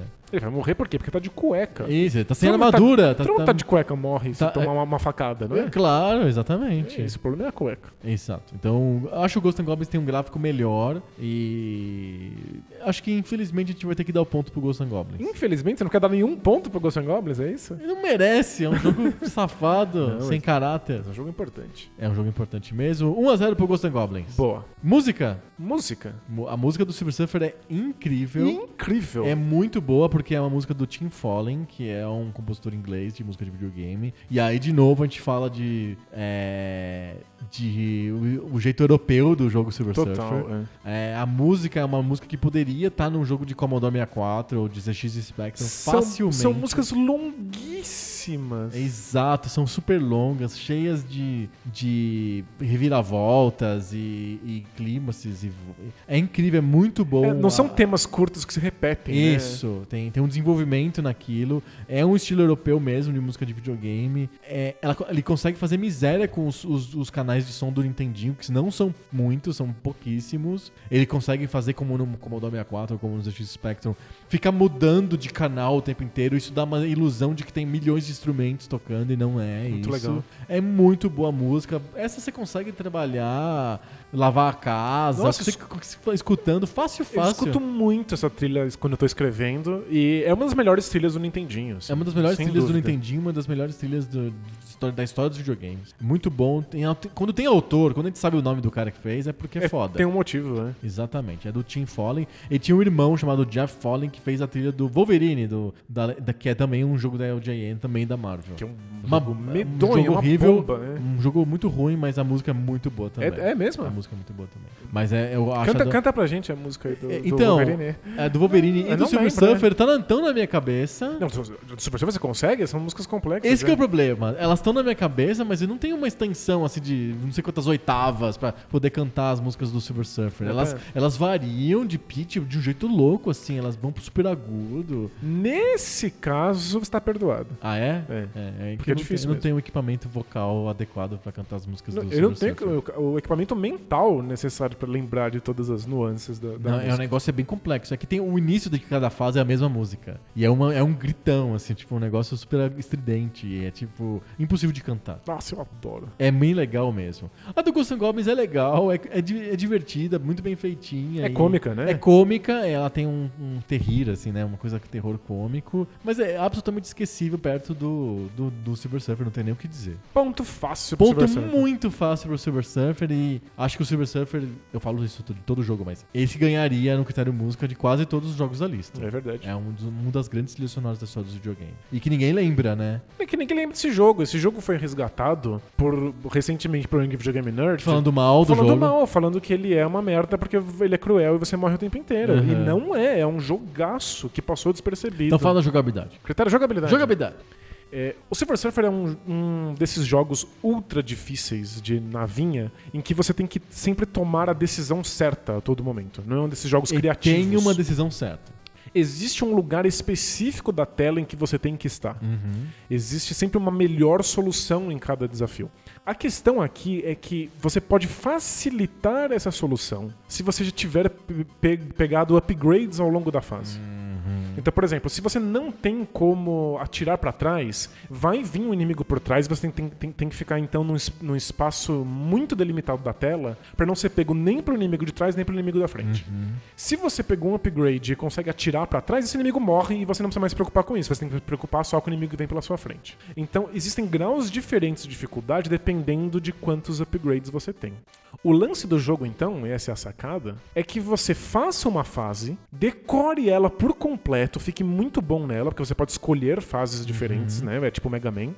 E aí você consiga upgrades nela, toda vez que você morre, você perde os upgrades. Então você tem que pegar todos os upgrades, não morrer, e aí fazer a próxima fase já com esses upgrades que você, que você segurou. É um jogo, o Silver Surfer é um jogo em que você não pode. Como que eu posso dizer? Você não pode improvisadamente ganhar o jogo. Não. Você tem que criar um plano de abordagem. Você tem que. Exato. Você vai lá e treina todas as fases, fica muito bom na- nas fases. Aí você pensa qual é a melhor abordagem. E aí depois que você conseguiu treinar e fazer a melhor abordagem possível, desenhar tal, você executa. Isso. E Aí você executa e você- aí você sofre, sua frio pra ver se a execução faz conforme o planejado. E não pode errar. É um jogo que não, não admite erro. É um desses jogos que eu chamo de bola de neve. Quanto mais você erra, mais difícil o jogo fica. Sim, é o efeito dominó, né? Isso. Então, se você fizer perfeito, o jogo é mais fácil do que ele parece. Mas tem que ter um plano. Você tem que ter um plano. E é engraçado que é o mesmo esquema de plano do Mega Man, em que as fases são difíceis, mas elas são virtualmente impossíveis se você fizer na ordem errada. Aham. Você tem que jogar todas pra descobrir qual é a ordem. O Silver Surfer também.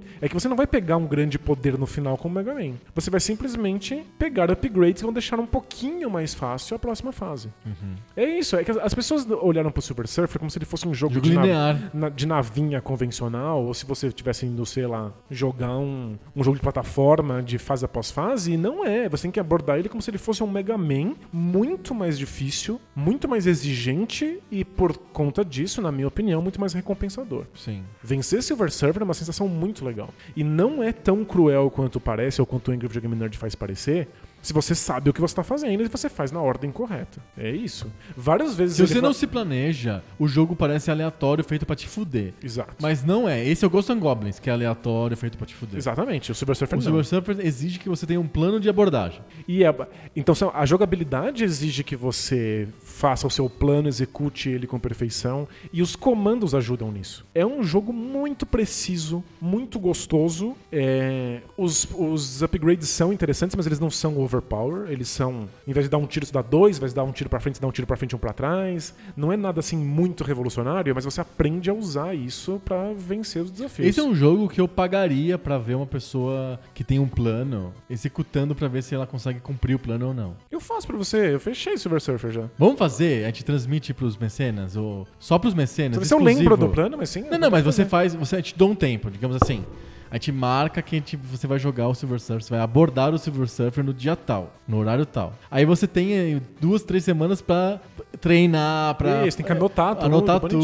tudo, fazer teu plano de novo. Não é um jogo que se improvisa. Aí, aí sim, no dia marcado a gente assiste como assiste o, sei lá, o, o, o salto em, em- o salto com vara, que o cara sentido. treina o ano inteiro e tem aquele salto da Olimpíada pra fazer. Então, e lembrando que vou estar treinado, vou estar com o plano, tudo. E Mas eu, pode falhar. eu vou errar. E quando eu errar, começa de novo. É um jogo de, de tentativa e erro. assim como o cara treinou lá o salto com vara lá o ano inteiro, aí chega na, na Olimpíada ele pode ter uma noite ruim, tá com dor de barriga, sei lá, e não dá certo. Aliás, o Silver você- Surfer é isso. eu topo fácil. Mas se você quiser ver outra pessoa fazendo isso, o amigo do Angry Video Game Nerd... Ele é muito o- bom, ele, é o- joga, ele joga muito bem. É o Mike... Mike, Mike Matei. Acho que é isso. É, que ele é muito bom em videogames. Ele tem um vídeo dele fechando o Silver Surfer sem um plano, assim, descobrindo o plano lá na hora. Ele é muito bom. Ele não leva muito tempo pra fechar o jogo, não. É, é, ele, ele tem um papel secundário no- nos vídeos do Video Game Nerd, mas como jogador de videogame Ele é ele é, incrível, muito bom. Mas não deixa a fama do Silver Surfer te,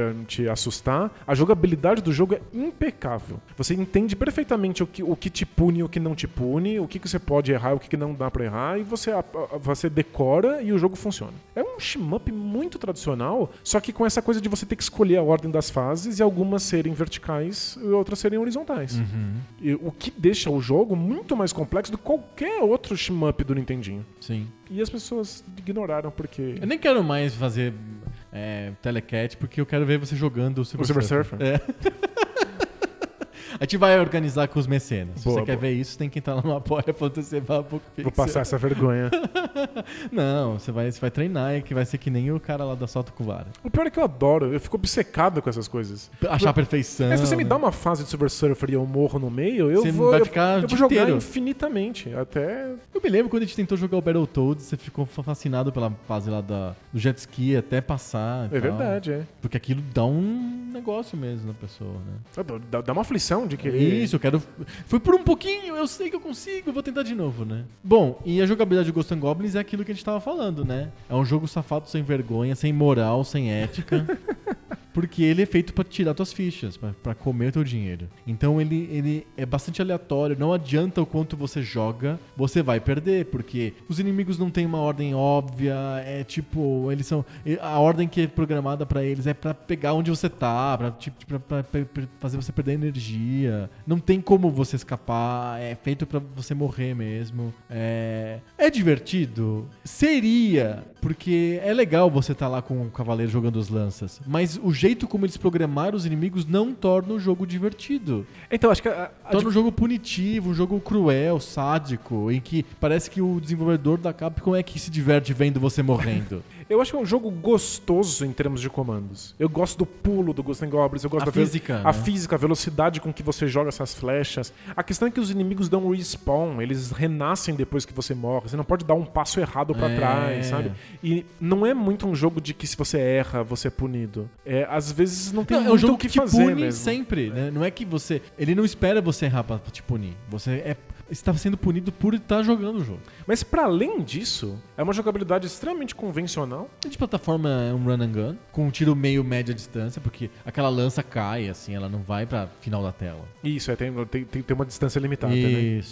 É, tem um- algumas mudanças com o chefe no final e tal, mas é um jogo bastante tradicional. Eu acho que o, o Silver Surfer não só é melhor, mais justo, mais inteligente, mas é também muito mais fora do padrão. né? Tem jogabilidades diferentes do que Uhum. E era eu feito acho na que ele época. tem essa grande sacada de ser um jogo de navinha com escolha de fase, que não é comum. Não. Os, todos os jogos de navinha se- são baseados em eu vou fazer o jogador se- se- seguir um trilho, porque isso ajuda o jogador, eu vou te dando, dando os power-ups, ele vai estar poderoso e a fase fica mais difícil progressivamente. Perfeito. O Silver Surfer, que nem o Mega Man, não tem progressão de dificuldade. Começa no talo do difícil, porque você tem que jogar tudo e criar teu plano de abordagem. Então, e resolve um problema que a gente, a gente fala sempre aqui do Battletoads, por exemplo. As fases são muito difíceis, mas se você jogar elas vezes o bastante, você vai aprender. Aham. O problema é a fase 5 ser muito difícil. É, não, não dá. O Porque- tem esse problema óbvio. Como é que eu vou chegar na 5? A 4 é muito difícil, a 3 é muito difícil. Pra treinar na 5 eu preciso ter feito todas as outras. O Silver Surfer faz um modelo que hoje é um modelo tradicional de jogos é, Masocore, esses jogos ultra difíceis que fazem Aham. você sofrer, que é me deixa jogar cada fase individualmente. Que é o que faz Cuphead, por exemplo. Aham. Você não vai ficar frustrado se você morrer nessa fase e sendo só essa fase. Você faz de novo, até Sim. decorar. É isso Não aí. problema. 2x1 para o Silver Surfer. Ganhou fácil essa de jogabilidade. Vamos para o critério Storytelling. Ixi. E aí temos um problema porque os dois jogos são muito pobres em Ah, storytelling. não, sério. É, esse, se, esse ponto, se esse ponto for pro Silver Surfer, eu vou embora. Que storytelling tem esse cara na prancha enfrentando o pato de borracha? e colunas gregas. umas colunas gregas, numa floresta. Não, Tipo, faz nenhum sentido. Nenhum sentido. É, é- é safado. Não deveria ser o Surfista Prateado. É um jogo de nave. Deveria ser uma nave. Eles só botaram o Surfista Prateado e alguns vilões. Porque eles o tinham uma- Lagarto, eles tinham uma franquia, o, né? o Mephisto, são vilões que nem são tão associados ao Surfista Prateado no- nos quadrinhos, sabe? Eles só compraram a licença, né? Foi só isso. A LJN tinha um monte de licença da Marvel. A Marvel, e é até legal falar da Marvel, porque a gente tá na, na semana aí da morte do Stan Lee. A Marvel passou por perrengue financeiro quase toda a existência dela. Acho que só agora que a Disney comprou é que eles estão aliviados. Ah, Mas- não. Nos anos 60 eles estavam bem. É, um- por uns dois meses. De resto, eles estavam sempre catando papelão na ventania. Quando a LJN chegou lá com. chegou lá com duas paçoca-rolha lá, levou. Faz aí o jogo do Silver Surfer, do Homem-Aranha, do Punisher, do, do Wolverine, do que você quiser. Tudo um lixo, né? É, a LJN fazia A era- a tem um episódio sobre a EOJN. A EOJN fazia tiro de, de água, sabe aquelas pistolas de água? Era isso que a empresa fazia, virou jogo videogame. Então, tipo, é, a Marvel tava com sem dinheiro, eles compraram tudo e, o- obviamente, o Silver Surfer é um jogo feito por um terceiro. Eu tenho um nome, eu vou colocar nos links do post quem, quem é que fez, não foi a EOJN. A EOJN é só a publisher. É, o Jenny só encaixou o Silver Surfer, Encaixou né? o Silver Surfer, era uma coisa postiça. Não tem storytelling. O Ghost and Goblins tem um storytelling óbvio de salve a princesa, salve a tua namorada. E esse mundo de terror, cômico. Com um cavaleiro de armadura. Mas ele fica pelado, né? Tipo, tem, tem um. Dá uma, uma- alguma coerência pro mundo. eu também acho melhor o Ghost and Goblins Ah, em termos de tá- storytelling do que o Você Silver tá Surfer. Silver Surfer é aleatório demais. Isso é uma viagem. Nada combina com nada. O- a música, com o gráfico, com o personagem, com a Talvez, se tivesse uma cutscene inicial em que um cara toma LSD e aí o Silver Surfer começa, aí eu, eu daria ponto de storytelling. Aí quando termina o jogo, ele tá pelado em cima da- do sofá, assim, como se estivesse surfando. Era o efeito da droga. É, ou, ou ele tá de cueca num cemitério. que é o Ghost and Goblins. Exato, aí a gente faz o crossover. É quando o cavaleiro do Ghost and Goblins toma ácido, ele entra no jogo do Silver Surfer, é que, isso. que absurdo. 2 a 2 o Ghost and Goblins empata e vamos para o critério legado. Nossa, que ofensivo, eu não acredito. O Silver Surfer Tá tá- consi- conseguiu, tá sofrendo pra ganhar do Ghost and Goblins. E aí, legado. Os dois jogos não são fortes em legado. E Eu, eu acho que o Ghost and Goblins é. Ah, é? É. Ah, é só pra Capcom ganhar. É isso que você tá falando. Ai, não, eu não quero No episódio do. Street Fighter, a Capcom vai ganhar o Telecat. Assim, o, o Silver Surfer é um grande shmup, um dos grandes shmups da, da geração dele. Eu sou apaixonado, é um jogo infinitamente superior ao Ghost and Goblins. Nossa, muito. Mas é um jogo completamente ignorado, vazio, que viveu a vida inteira no ostracismo e foi resgatado por pessoas que acham ele uma bosta. É. O Ghost Ele foi Goblins- resgatado pelo Angry Video Game Nerd, só. Então, e- Esse vídeo deve ser o vídeo mais visto do Angry Video Game Nerd, inclusive. É o vi- possível, porque é muito É o engraçado. vídeo mais famoso e ele é muito bom. é muito engraçado. Mas assim, o Silver Surfer é um melhor Inclusive, representante. asterisco sobre o Ang- Angry Video Game Nerd, né? Hum. Ele, ele demora muito pra fazer os vídeos dele agora, né? Até porque o canal de YouTube dele é gigante e ele tem outros vídeos, outros caras que põem vídeo lá, mas é, ele percebeu que os vídeos antigos dele dão o dinheiro que ele precisa lá, ele não Claro, precisa né? de vídeo novo. Mas, ele, agora ele começou a fazer de novo os vídeos. Então ele tá soltando um monte de vídeos agora e ele voltou ao estilo antigo do Angry Video Game Nerd. Porque teve uma época que ele achava que cada vídeo tinha que ser uma superprodução, que tinha que ter esse storytelling, que tinha que ter Critério fantasiado, storytelling, um monte né? de efeito especial tosco. Que ele A- adora fazer. Que ele adora, porque no fundo ele, ele gosta de cinema, ele gosta É. de ser diretor de cinema, só que ele é ruim nisso. Agora os últimos vídeos dele são vídeos no estilo do- da época do que ele fazia no Silver Surfer. São mais críticos do jogo. São mais mesmo. crítica do jogo, bem focado no, no- no- na jogabilidade e, e- e- e só com as, as piadas escatológicas de sempre e pronto. Assim. Vale ver a crítica do Silver Surfer. É É engraçadíssimo. muito bom o vídeo.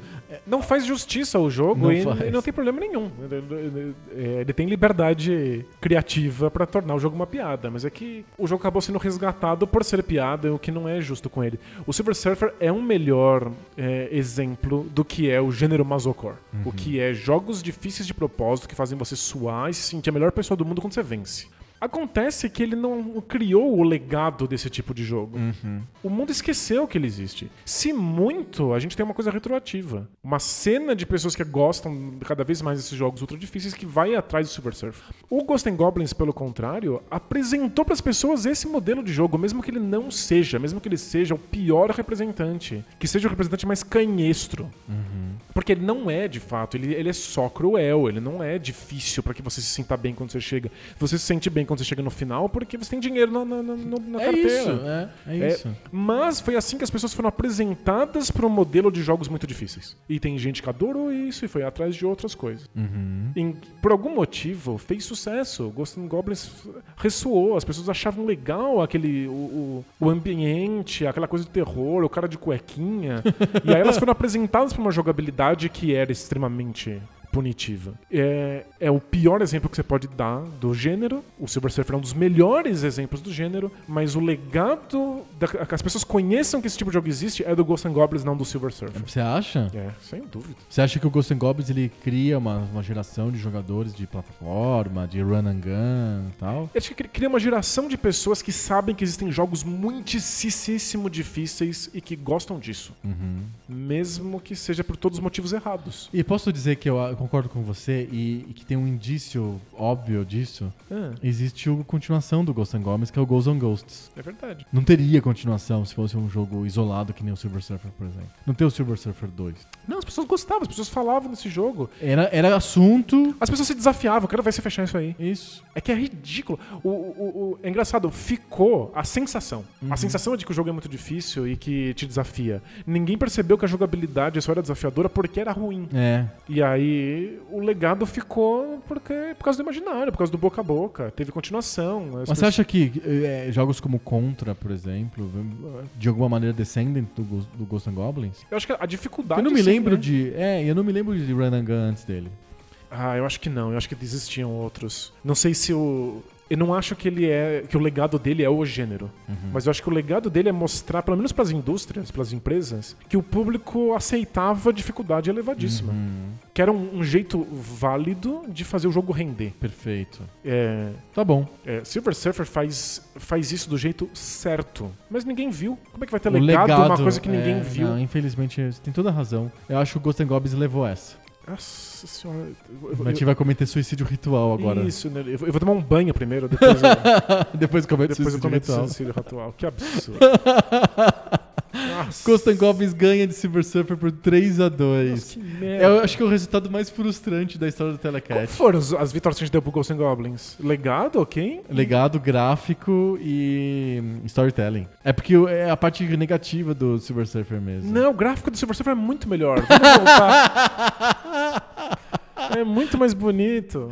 Ah, Tem o carinha lá de pé. O pato de borracha é perfeito. Você bate o olho e vê, é um pato É um de pato borracha. de borracha, ele é amarelo. Ai, que bosta. É, infelizmente não deu pro Silver Surfer. Capcom, 100% do programa de hoje. Street Fighter é o tema, Ghost and Goblins é o campeão do Telecat. Vamos criar um, um, um, Um segundo- outro critério. Um sexto critério. hein? Qual que... Me inventa aí, vai. É, criação do Stan Lee. Critério capa. A capa do Silver Surfer é bem bonita, que é um desenho do, do John Buscema, eu acho. Ótimo. E, qual- e é do Ghost and Goblins? Ah, é uma capa muito feia, preta, assim, nada a ver. Ponto pro Silver Surfer. Empate! Não, não, vou, cria mais um critério. Mais um critério. Mais um critério. Qual dos dois jogos foram desenhados pelo... eh, Desenhados não, criados, pelo Stan Lee? Critério Stan Lee. É o É, critério, o Silver Surfer é criou, é criado pelo Stan Lee, então mais um ponto pro Silver Surfer. é isso, o critério desempate do desempate é, é- é- foi criado pelo Stan Lee, né? Nossa, que, que, que É, dia tem- ruim esse. Ele tem uma linguagem épica e conta histórias edificantes e E pseudo-filosófico. pseudo-filosóficas? Não, é só o, o Silver Surfer faz isso. Então, ponto para Ponto o Silver, Silver Surfer. Já tá 7 a 3 Critério pseudo-filosofia. É, tem, tem outro critério que a gente deveria usar, Hum. que é assim, é bom o jogo? Pronto, ponto pro Silver Surfer, que é bom, e o Ghost and Goblins é um lixo. Não dá pra ser esse critério. Você sabe muito bem. Eu sei, eu tô, tô ciente. Muito bom. Então, semana que vem a gente volta com mais papo novo. Sobre videogame velho. Valeu! Tchau.